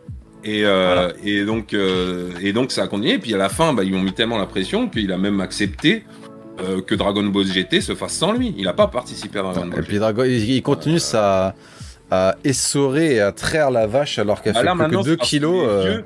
Tu vois, en fait, il a eu, à mon avis, il a eu deux, euh, deux phases dans sa vie. C'est-à-dire que pendant Dragon Ball, il s'est tellement euh, fait de pognon qu'il voulait arrêter parce que de toute façon, il était tellement riche, il pouvait. Ils lui ont dit non. Donc, euh, bon gré mal gré, Oui, il parce a que- fait OK. Attends, machin. juste, Ouais. John, juste une petite, Ouais. une petite parenthèse. Au Japon, quand t'es dans des grosses structures comme ça, euh, tu, si tu veux arrêter, on peut. Ils ont les moyens de pression nécessaires pour te dire non, Ouais, exactement. C'est pour ça qu'il a pas arrêté. ouais, ouais, grave. C'est pour ça qu'il a pas arrêté. Et- Mais ce que je dis, c'est que là, la raison pour laquelle en ce moment il y a encore des ressucés de ce qu'il fait, c'est encore une autre histoire. C'est-à-dire que il y a 20 ans, pour Dragon Ball GT, il était pas chaud, même plus de 20 ans, euh, parce qu'il était tellement blindé. euh, il voulait arrêter, mais ils lui ont mis la pression pour qu'il continue. Et là, je pense que c'est le contraire, c'est qu'à un moment, ça s'est essoufflé, parce qu'il y a eu une phase, souvenez-vous, où on n'entendait plus trop parler de Toriyama. Ouais, ouais, Et tout là, à fait. Ah, Je pense ouais. que là, il fait bon, il a 75 ans. Euh, il commence à avoir de l'arthrite, il va plus pouvoir dessiner des masses. Il fait bon, bah, j'en ai Mhm. peut-être encore pour 20 ans parce que quand même le régime euh, natto sushi, euh, ça te donne une longévité. Euh, bah, euh, je commence à être un peu euh, ric-rac. Bah, allons-y, euh, essorons la licence parce que là, j'ai besoin de pognon pour finir mes jours. Et là, je peux le comprendre. Mais, euh, mais bon, c'est comme ça. Ouais. Mais, ça, euh, c'est- Vous savez c'est quoi que- Eh, Moi, celle qui m'épate, c'est euh, euh, la, la doubleuse de, de Sangoku. La meuf, je sais Ouais. pas quel âge elle a, mais Elle est- elle 80 est ans, très âgée. Ouais. Et je me dis, Oui. mais alors je, je les soupçonne, La hein, c'est purement de la, spécula- de la spéculation. hein. Mais je Ils l'ont soupçonne- tué. Ils l'ont Non, tué. les Japonais. Non, vraiment, vraiment. Je, je les Le soupçonne de record, de record à l'avance. Des Ah, masses de textes, de voix, cas où et elle meurt. au cas où elle, elle Ouais. canne. Comme ça, ils auront, ils auront toutes les phrases dans tout, euh, qui pourront agencer dans, dans de, de Ah, c'est une, une célébrité de ouf en plus En ici. hein. Je crois qu'en amont, ils trouvent des sosies vocaux parce que pour Ampaman, euh, et puis pour je sais plus quel autre dessin animé aussi, euh, enfin il y a des doubleurs légendaires qui sont morts, ils ont trouvé des gens qui avaient exactement la même voix. Mm. Donc je pense que plutôt que ça, quand ils savent qu'il y a une licence qui peut durer au-delà de la longévité de base euh, du doubleur, personne, ouais. de l'auteur, ils trouvent des sosies vocaux. En tout cas pour Ampaman et pour Doraemon aussi. Bah, tu vois, parce que ces trucs-là, c'est c'est super vieux. Et, Conan aussi, 80, non? ça- Il doit y avoir des trucs comme ça avec Conan, non J'imagine? Conan, ouais, mais Conan, c'est moins vieux. Euh, Ça date de non, hein. ça, fait, ça fait 40 ans. Tu vois ce que je veux dire Ça Ouais. fait 40 ans. Donc euh, la meuf, si elle doublait ça à 30 ans, elle a 70 ans. euh, bon. Et euh, donc, il trouve des sosies vocaux. Et aussi, pour l'anecdote, vous deviez le savoir aussi, c'est la, c'est le- la doubleuse de Krillin qui fait euh, Luffy. Oui. Ouais. Donc, elle aussi, elle est vieille. Elle aussi, elle est vieille. Et Luffy, elle est Euh, super. après, bah, elle, a- elle a j'ai- dit, hein, elle, a, elle a fait un communiqué de presse récemment en disant qu'elle espère euh, euh, pouvoir euh, survivre à l'œuvre pour pouvoir terminer et découvrir Ouais, le One Piece en ça, même temps que Luffy. moi, tu quand je disais, tu parlais avec Effie de la doubleuse de Son Goku et la doubleuse de Luffy, je peux dire qu'elle est pas jeune non plus, la bougresse. Et bah, ils sont pas finis. Non mais hein. elle est- les, les, les amis, après j'imagine qu'il y a des voix qui sont plus facilement substituables Bien que sûr. d'autres ou plus facilement imitables. Mais je ne sais pas si, et ça reste une question en suspens, je ne sais pas si la doubleuse de, de Goku, euh, enfin elle a son pareil euh, dans le monde des, des, des doubleuses et des... et- enfin des doubleuses euh, au Japon, des seiyuu au Japon, tu vois. C'est vrai que c'est une voix très spéciale. Ouais, très Comme de Krillin d'ailleurs. La voix de Luffy est très spéciale. C'est-à-dire que tu as des doubleurs, effectivement. Ampaman et Doraemon, c'est c'est imitable. Tu vois, genre. euh, Bah, c'est des petits animaux, bon. euh, C'est imitable. C'est des voix très spécifiques quand même, mais c'est imitable. Sangoku. Moi, je peux faire la voix de Gollum, par euh, exemple. De De Vas-y, Gollum. vas-y. Ah oui. Oh, my precious. Ah c'est pas mal. attends, attends, moi je te fais, attends, attends, moi je te fais la voix Ça, de ça Jotaro part en couille là. dans euh, Jojo, Jojo Bizarre Aventure. Yale, yale. Alors, attends, ça veut dire qu'il faut que je fasse une imitation. Ouais, grave. Merde. J'étais en train de me dire. Euh. Il est bloqué. Euh, Euh, ah, oula, ah bah attends. Ah bah écoutez, ah bah vous m'avez pris au dépourvu. Ouais, c'est pas grave. C'est pas grave. Euh, ouais, grave. Et pourtant, et pourtant, je fais des imitations, mais euh, je fais Écoute, surtout on- des imitations de gens qu'on connaît. Des, c'est Ah, des personne potes pourra comprendre. Ouais, personne pourra comprendre euh, sur la chaîne. Tu sais, si je t'imite, je sais pas qui, Taoui, personne. Moi, je, le, je le ferai pas tout de suite, mais j'ai un moment en off avec Kefi, je lui avais montré mes talents d'imitation de, de personnalités youtubesques. Et euh, on avait bien rigolé. Des impressions, comme on dit, en japonais. T'avais imité qui déjà? Ah, Ah, j'ai- si, dis pas les noms, dis pas les noms, dis pas les noms, dis pas les noms, dis pas les noms. Ah non, je dis pas les noms. je Mais je m'étais amusé en fait à, on dit, regarde, il, me disait Kefi il était, il était, il était complètement déchaîné. Il me disait Eh, fais-lui, fais-lui, fais-lui, tu vois. C'était c'était trop drôle quoi. Bon, c'est vrai que t'as un talent particulier pour ça, franchement. Non, bon, on, on le garde pour, euh, en stock pour la prochaine. Donc, euh, on arrive gentiment sur la fin. Et en fait, j'aimerais bien, en fait, donc, je pense qu'on a fait à peu près le tour. On voit à peu près ce qui se passe euh, sur la, Japan, la J-Mania euh, depuis euh, ses débuts jusqu'à aujourd'hui. Je pense qu'on a fait pas mal le tour. Il y a toujours plus à dire. Hein. On pourrait encore passer une heure à parler Je pense vraiment que de. Sur d'autres sujets, de toute façon, on pourra aborder des trucs. Il y avait des trucs qui me sont venus que j'ai pas eu le temps d'aborder, mais Pareil. pas parce que c'est c'est calable un peu dans n'importe quel contexte sur sur euh, que ce soit les origines de- de- des mangas. Qu'est-ce qui fait que les mangas sont orientés, sont, sont axés sur telle ou telle façon Ça, on le garde pour la partie spécifique. Voilà, c'est des sujets qui sont inépuisables, donc il n'y a pas de souci. On peut considérer qu'on a suffisamment parlé et on reparlera d'autres choses une prochaine fois. Et alors, du coup, j'aimerais bien qu'on finisse le podcast avec des recommandations. Et du coup, euh, ce que je vous propose, c'est que je vous dis en fait un média japonais et vous vous donnez euh, un ou deux, euh, une, deux recommandations euh, pour les auditeurs. Est-ce que vous êtes prêts Euh, Alors. oui. D'accord Alors, si, bon, on va commencer très simple euh, déjà pour vous, euh, recommanda- vos recommandations animé et manga. Et si vous faites une différence entre l'animé et le manga, euh, n'hésitez pas à le dire en termes de On commence recommandations. par Kefi, puisque vu que Kefi il en mate un peu moins, Ouais. on va pas lui Alors- couper l'herbe sous le pied. Alors, Faut dire les mêmes, je, hein. euh, je conseillerais euh, le bahut des, tor- des tordus, qui s'appelle en japonais Clomati Coco. Clomati Coco. C'est euh, un délire total. Euh, je vous conseille vraiment d'aller d'aller jeter un œil. C'est euh, c'est l'histoire de de- d'un mec qui se retrouve dans un lycée de voyous et euh, c'est- enfin c'est que de on est que sur de l'absurde. hein. Donc euh, C'est un peu la version, euh, euh, c'est un peu la version racaille du collège foufoufou quoi. J'allais dire, c'est que c'est comme Grave, Kemen, Kemengumi quoi. Ouais. Ouais. Eh ben je je vous conseille aussi euh, Kimengumi. Alors malheureusement moi j'ai vu que l'anime. Je ne sais pas si Ah, le manga il est Euh, Gautier. Le manga il est Gautier et euh, d'ailleurs la version française de Kimengumi, donc le collège Foufoufou, est excellente. Il l'avait remis au goût du jour et euh, il remplaçait le nom en fait des actrices quand il faisait des vannes sur les actrices japonaises et tout qu'on peut pas connaître. Euh, bah ils, essa- ils essayaient de trouver des équivalents en français et ça marchait plutôt bien. Donc euh, c'était assez Oui, drôle. oui, il, il changeait le nom des protagonismes. Euh, genre, de temps en temps, Rei Ichido, il avait son nom japonais. Temps il s'appelait Rei au milieu. Je trouvais ça. Ah, l'arrêt au milieu, ah oui. marrer. si, si, si. Ou La fois, ils vont dans un, dans un restaurant de lamen et il dit euh, restaurant de hamburger. Je fais, ah, les gars, quand même. Mais bon, mais c'était drôle quand Et même. attends. Drôle, quand même. eh, Je parle du manga, je parle pas de l'animé. Hein. Ouais, je te Ouais, parle. attends. Non, moi, je parlais de l'animé. Ouais. Moi, je parle du manga. Steve, no- Mm. No- note ça. On pourrait aussi faire un podcast justement sur euh, les, euh, les versions françaises et les versions originales. Oui. Et, euh, Oui, des bah, je t'ai dit, j'avais eu l'idée même de. Ça pourrait être un format spin-off euh, qu'on pourrait développer. C'était, je t'ai dit, de faire des des, ré- des reenactments, des réunions AB.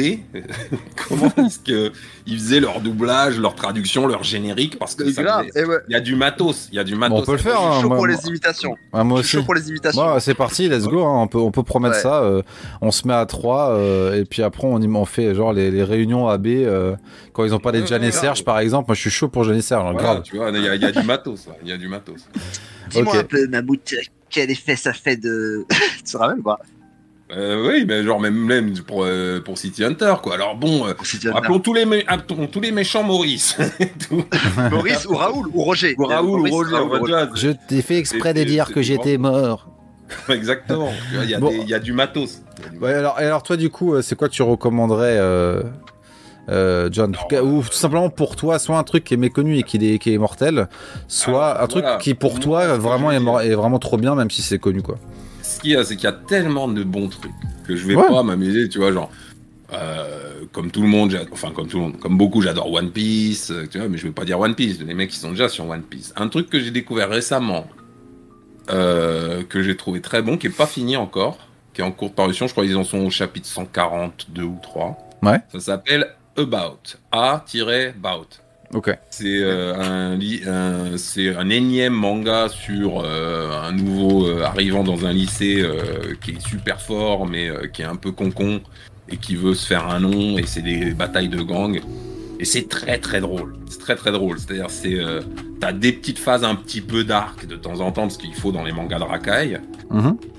mais mais mais c'est très très drôle c'est très très drôle et c'est bien dessiné ça s'appelle About A-B-O-U-T donc je conseille aux gens de chercher ça je pense pas que Je suis en train de les noter pour les mettre dans la description. Je les mettrai en description. Ça sera dans Ouais. la description. je sais pas si ça existe en animé mais en tout cas le manga est fandard et Je vais regarder, je connais l'ai pas. découvert euh, je l'ai découvert il y a quoi euh, il y a une ou deux semaines Ah, c'est tout récent. fait les 142 chapitres en, en une ou deux semaines, tellement c'était drôle.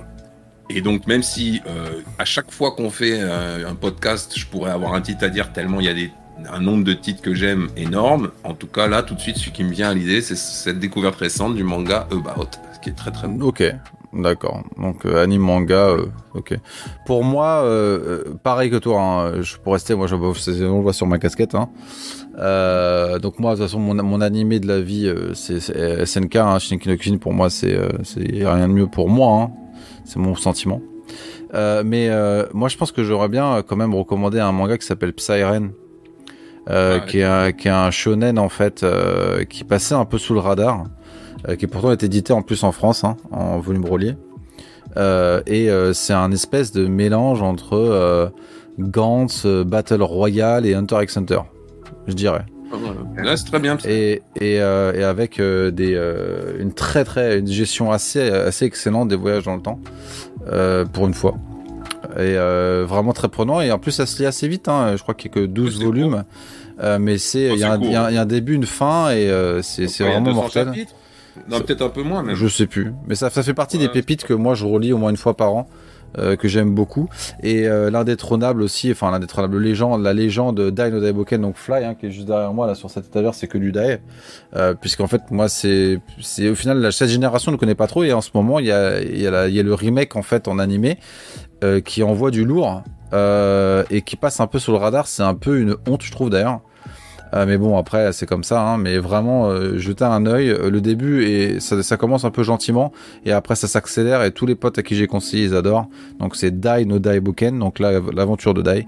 Que je vous recommande tous. Et je pense même que je ferai euh, une vidéo hors série, peut-être sur le sujet. Puisque je pense que ça devrait vraiment être connu de tous. Voilà, pour les deux que j'avais en Ah, tête. fallait, hein. fallait me le dire qu'il fallait du légendaire. Moi, j'ai sorti le manga du moment que j'aime bien.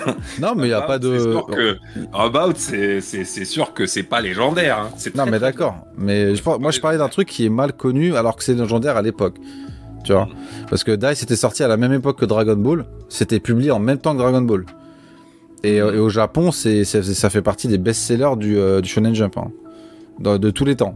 En termes de Ah vente. oui, non, mais, mais, Dino Daiboken, c'est du, du grand. Enfin, mais il y en a plein qui connaissent moi, pas. hein, euh, C'est, assez ouf. hein. Non, moi, moi, moi, je l'ai relu. Je l'ai relu euh, récemment. Bon, c'est sûr que ça passe mieux petit parce que c'est, c'est, il y, a- Bah oui. il y a des trucs. Comment pourrait-on dire? Il y a, il y a des, il y a des trucs un peu simplistes par moment, mais il faut voir l'époque. Faut tout remettre dans le contexte. En fait. Mais c'est parce qu'en fait, tu as Euh, déjà, tout vu. Avec les mangas d'aujourd'hui, tu connais déjà tout. Quoi. non, mais surtout, ça, parle plus à un cœur d'enfant. C'est ça que je veux dire. Ouais, ouais. C'est pas d'une complexité folle, mais c'est, très très bon. Moi, j'adore, j'adore. C'est, moi, pour moi, ça reste un Bah, grand. c'est du shonen, c'est du shonen pur. C'est un, un grand shonen, un grand classique, et euh, ça se relit même à 43 ans. euh, je l'ai relu avec plaisir.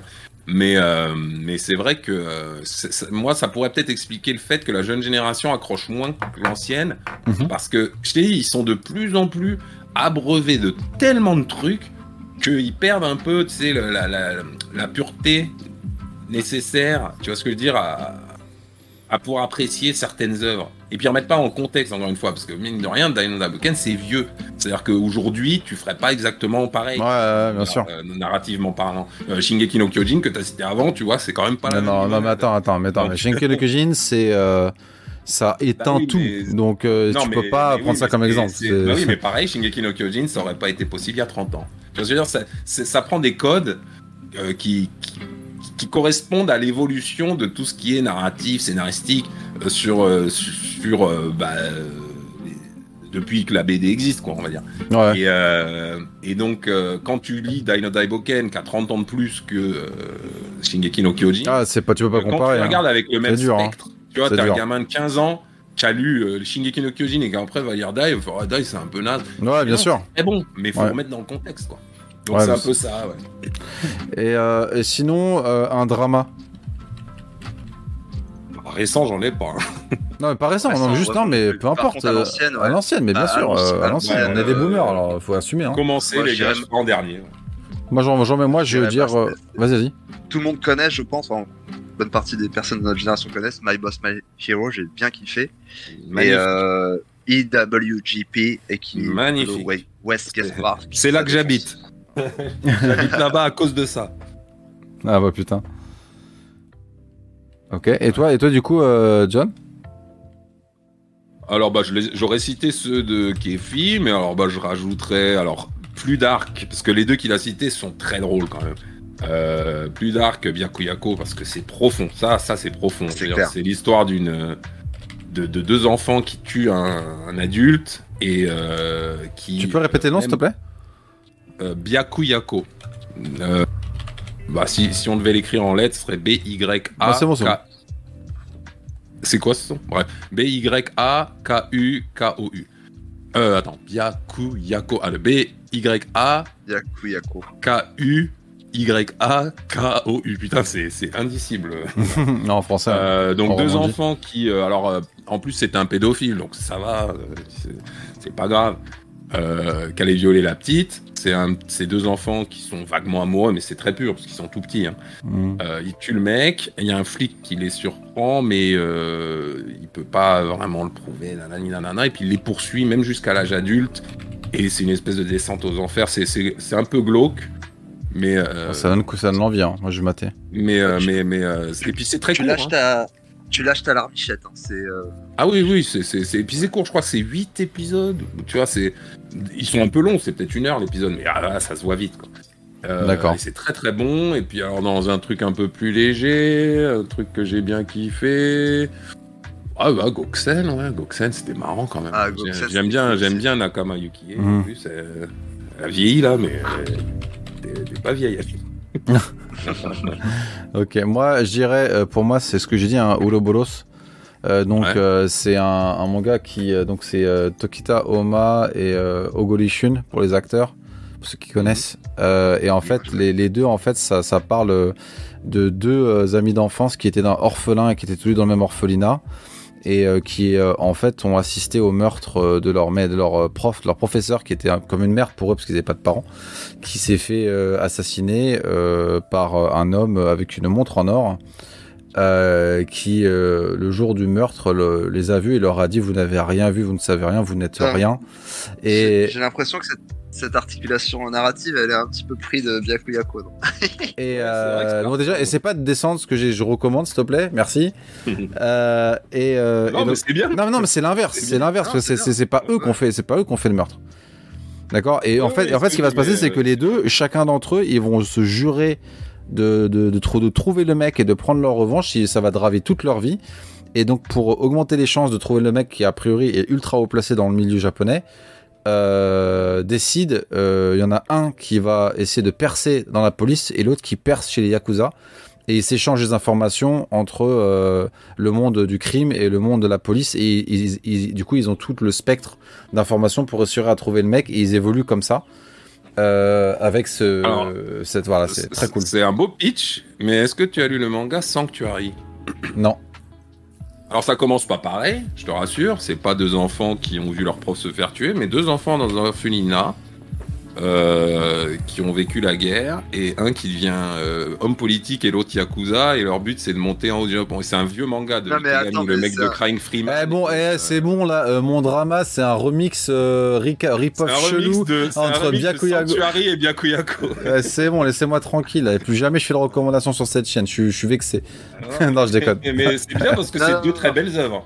Donc quand tu fais un remix de deux chefs-d'œuvre, bah ça fait un bon truc hein, forcément. Ça fait un bon truc. Ouais. Non, mais on mettait juste en lumière. C'est vrai que bah maintenant, euh, enfin que ce soit dans les euh, dans les movies euh, ou euh, C'est Dans dur les de pas séries, faire la même y a- chose, de y a- reprendre des trucs. moi, je vous, je, je vous fais un petit euh, parallèle avec euh, avec le, le ciné puisque je, suis- je suis un petit peu dedans, mais euh, on commence à comprendre un petit peu la structure narrative d'une œuvre. Et il y a des il y a des gimmicks et des leviers narratifs qui se que tu retrouves un petit peu partout. Et du coup, euh, parfois, tu peux même anticiper euh, enfin l'évolution.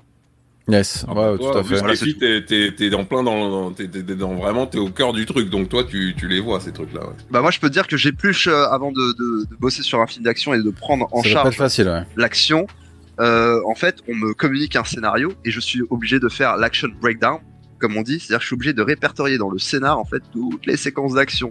Et du coup, en fait, bah je, j'ai- je, je, suis obligé de lire le scénario et je comprends que surtout pour les films d'action, enfin parfois t'as des t'as des leviers narratifs mais qui sont calqués sur des films que j'ai fait avant et tout. Tu te dis oh les mecs, euh, faut essayer d'être un petit peu plus inspiré quand même. Ouais, ouais, C'est bien. Euh, au, moins, au, euh, ouais, au moins, tu te lances pas tête baissée dans n'importe quoi. quoi. c'est ça. Hmm.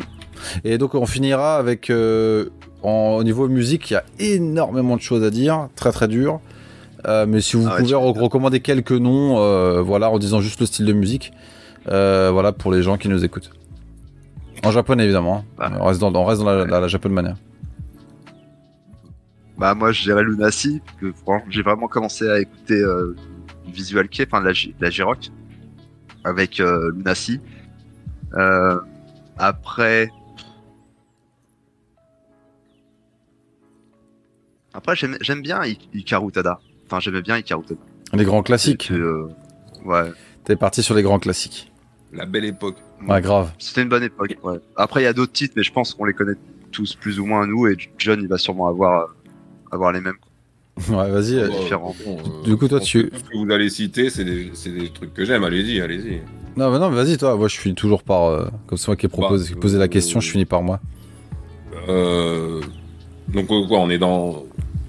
La musique, de, juste des artistes que tu Non, mais conseilles. la La euh, musique, ouais. Non, bah oui, non, bah, moi, il y en a trop, quoi. Ça dépend. Je sais, bah, je sais. Rock. Mais juste Alors, que tu. bah, bah, de toute façon, Kefi a cité déjà deux artistes que j'aime beaucoup. Dans le rock, alors dans les anciens, euh, bien sûr, moi j'ai été euh, extrêmement euh, bercé par Ex-Japan dans ma jeunesse. J'ai acheté mon premier album de Ex-Japan, j'avais 12 ans, à Tonkam, 270 francs. Euh, Blue Blood. Blue Blood, ouais. Bref.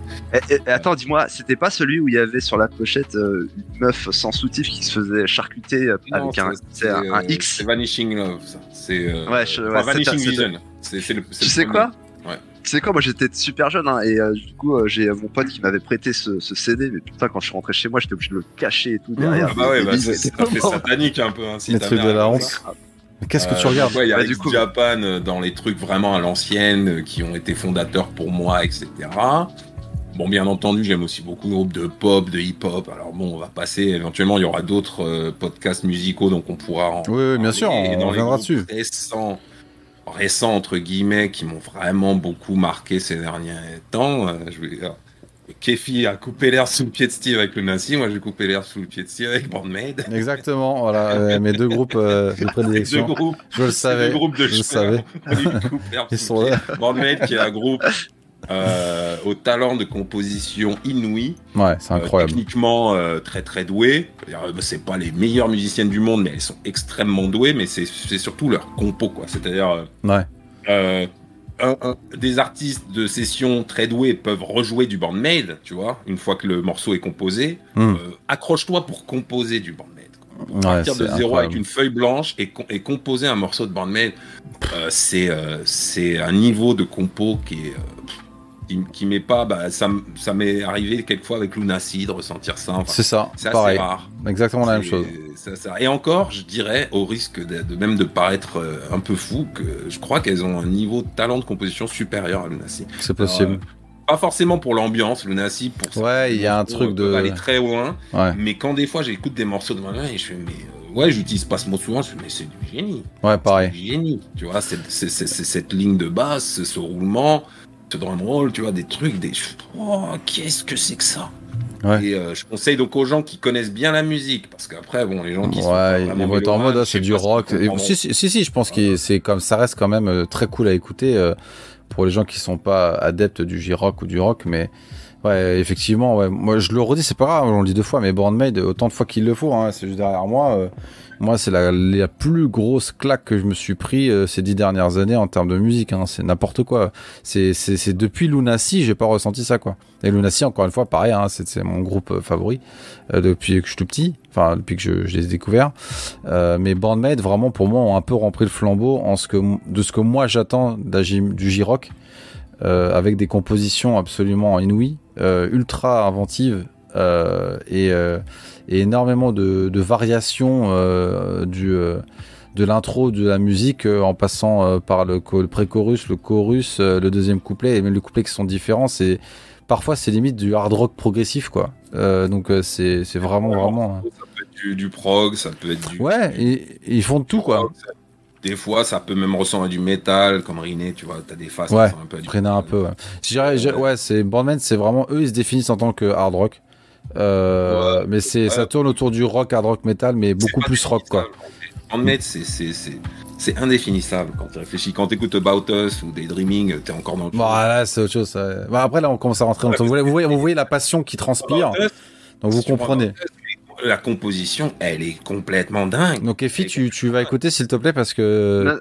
Ah non, mais moi je vous écoute attentivement. En plus, enfin, c'est un sujet qui, qui m'intéresse. J'ai- J'ai j'ai pas un œil, euh, enfin une ouïe euh, aussi ai- aiguisé que la vôtre, mais, euh, mais Bon, euh. c'est des, des groupes que que je kiffe écouter, euh, sans pour autant, euh, on va dire, euh, euh, taper dans le fond, hein, parce que je suis pas votre mère, mais je kiffe bien. Non, mais si tu kiffes Lunacy, euh, tu pourrais kiffer Bandmate parce que. Non, Euh, mais je, mais, mais tu sais que mais kiffer Lunacy, c'est que t'as quand même l'oreille aiguisée. Ouais, c'est ça, ouais. C'est quelque chose, Lunacy, hein, c'est spécial. hein. Ouais, mais tu sais que j'ai vu, euh, enfin je sais pas si on peut en parler, mais Steve a fait euh, quelques euh, vidéos reactions sur quelques clips euh, Ouais, de, Ah euh, à l'ancienne. J'ai- regardais des réactions et j'ai tombé sur une réaction de Steve. Je lui en avais parlé. Ça- Ouais, je m'en souviens, c'était mort. Il m'a envoyé un message, je fais Qu'est-ce que tu fous là. Ouais, du coup, je suis allé écouter, c'était mortel et euh... non, non, ouais, c'est une super écouté euh, Wizard Holding Back, le, le, le- Ouais. l'instrument je sais C'est ça. Ah Oui, ça oui, euh, Wizard Holding Back. que j'avais Yes. vu, euh, c'est celui-là que j'avais vu de Steve. ouais. Ouais, c'était la dernière vidéo que j'avais fait de ma chaîne avant que j'arrête. Euh. C'est vrai que ce morceau, il est juste, il est juste Pff, ouf. Mais c'est des, euh, le ouf. C'est des ouf. Mais c'est tout le temps comme ça, c'est-à-dire qu'en fait ils vont sortir un nouveau morceau, ouais, ça va être sympa, et puis tu l'écoutes, tu fais mais bordel, mais comment ils font pour me mettre sur le cul à chaque fois quoi? Mais c'est à chaque fois. J'aimais pas trop, tu vois, j'aimais pas trop Sense au début. Mais en fait, Non mais ça, ça, ça- en fait ça, ça comment dire Ça c'est ça, ça progresse en toi, ça, ça, ça change. Même Manners, tu sais- Manners, qui était celle que j'aimais le moins. Ah moi je l'adore. Alors Manor là, euh, Ah, c'est bien maintenant. Eh, vous savez que euh, sur, pour Lunacy, il y, a des- il y a quelques titres qui m'ont fait ça, c'est-à-dire qu'il y a des titres, je les ai aimés rétroactivement parlant. Par exemple, End of Sorrow, Ouais. j'aimais pas au début, Ah ouais et après Ok. j'ai kiffé euh, euh, le titre Mother aussi. Mother est déchire. Après, Ouais. j'ai kiffé. C'est un truc de ouf. En fait, Genesis of Mine, vraiment, peut-être euh, Lunassi, il y en a des comme ça, ouais, ouais. qui, qui, qui Ouais. pas tout de suite. Mais Euh, Ouais. Moi, Genesis of Mine, mon gars, euh, c'est ce morceau, il est, c'est une masterclass euh, pour moi. hein. C'est- C'est du rock progressif pur, euh, 8 minutes euh, de pur bonheur, quoi. Dans, dans Style, déjà, t'as des trucs. Racine, t'as des trucs qui sont complètement. euh, Mais de toute façon, mais même tout. Enfin, je veux dire, même Ouais. les vieux. Mais oui. Euh, tu prends Firestalk, euh, ça a l'air d'être un gardos, mais euh, Firestalk, c'est. C'est, c'est, c'est, c'est du plaisir. Ou. euh, comment ça s'appelle là Merde. J'ai oublié le nom. Ah bah bravo. Nickel Dance. Tu vois, il y, a des- il y a des trucs. euh, Mechanica Dance. Ouais, c'est. c'est... Mechanica Dance. Mais alors, on va faire chier les gens là, parce que je pense que Ouais, ouais, là, on commence, on est reparti encore dans le- la nostalgie. Euh, ok, ça roule. Bah, je pense, je pense qu'on a fait le tour. Euh, donc, euh, merci à toi, euh, John, d'être venu donc pour ta première avec nous, qui sera la première d'une longue série, j'imagine. Et je l'espère. j'essaierai de structurer un peu mieux les autres parce que c'est vrai que il y a tellement de choses à dire que tu vois, je pars dans des diatribes. Non, on a essayé, on fait ce qu'on peut. mais on- on essaiera de faire des trucs un peu plus euh, compartimentés, plus spécifiques pour pas partir dans tous les sens et peut-être faire un peu plus synthétique parce que c'est vrai que je pense que des gens de notre âge, notre génération, qui pourraient écouter notre euh, notre discussion pourraient se retrouver, tu vois. Mais après là, je pense que c'est pas spécialement grand public. Il faudra essayer de faire des trucs ouais, un peu plus centrés, un peu plus ciblés. On verra bien. De toute façon, le but, c'est pas de, on veut pas plaire à tout le monde. hein. On veut simplement partager ce que nous on pense du Japon, ce qu'on aime, et les gens ils, ils suivent ou pas quoi. Et si vous aimez ce qu'on fait, tant mieux. Et puis si vous êtes curieux, euh, bah c'est parce que c'est ça. Moi, je préfère avoir une communauté plus petite qui nous ressemble euh, plutôt que d'essayer de plaire à tout le monde et d'avoir des gens qui se plaignent dès qu'on essaie de faire un truc original, tu vois. Donc euh, ça, après ça, ça c'est bon, ça. on- Voilà. La conclusion. Euh, et du coup, Non, en tout euh, cas- ouais, vas-y, vas-y. Bah non, moi je voulais. bah écoute, merci John pour ton temps parce que franchement, c'était pas facile de t'avoir et bah avec John, on est amis et enfin il sait que c'est quelqu'un que j'affectionne particulièrement. Là, Et, euh, La bromance. Voilà, voilà. Du coup, euh, voilà, j'ai hâte qu'on se retrouve de nouveau pour partager euh, d'autres sujets sur euh, euh, la chaîne Communication. Et j'espère que J'ai vous une strong zéro au Japon. Oui. et une strong zero. Ah bah là, là, là, Et j'annonce, j'annonce, en fait- j'annonce euh, direct euh, euh, le re- Kefi re- son retour au Japon. On se capte tous les trois et on se fait une vraie communication à l'extérieur. Et j'achèterai le matos qu'il faut euh, pour qu'on puisse euh, faire un podcast avec du bon son et en extérieur avec vidéo et tout le bordel. hein. Alléluia. Bah écoutez, ça promet. Voilà. Bon alors, euh, Kefi, le mot de la fin? Le mot de la fin. Le mot de la fin. Hmm. Intense euh, et court. Voilà, What? c'est ce deux mots. Intense et court. mais, mais qu'est-ce qui... Ok, d'accord. Bon, voilà, vous l'avez, vous l'avez, le fameux mot de la fin de Kefi. Euh, en tout cas, merci à tous d'avoir écouté ce podcast, en particulier si vous avez vraiment écouté l'intégralité de ce podcast. On vous remercie énormément puisque c'est quand même de format long euh, et on, sera, on est content que ça vous ait plu.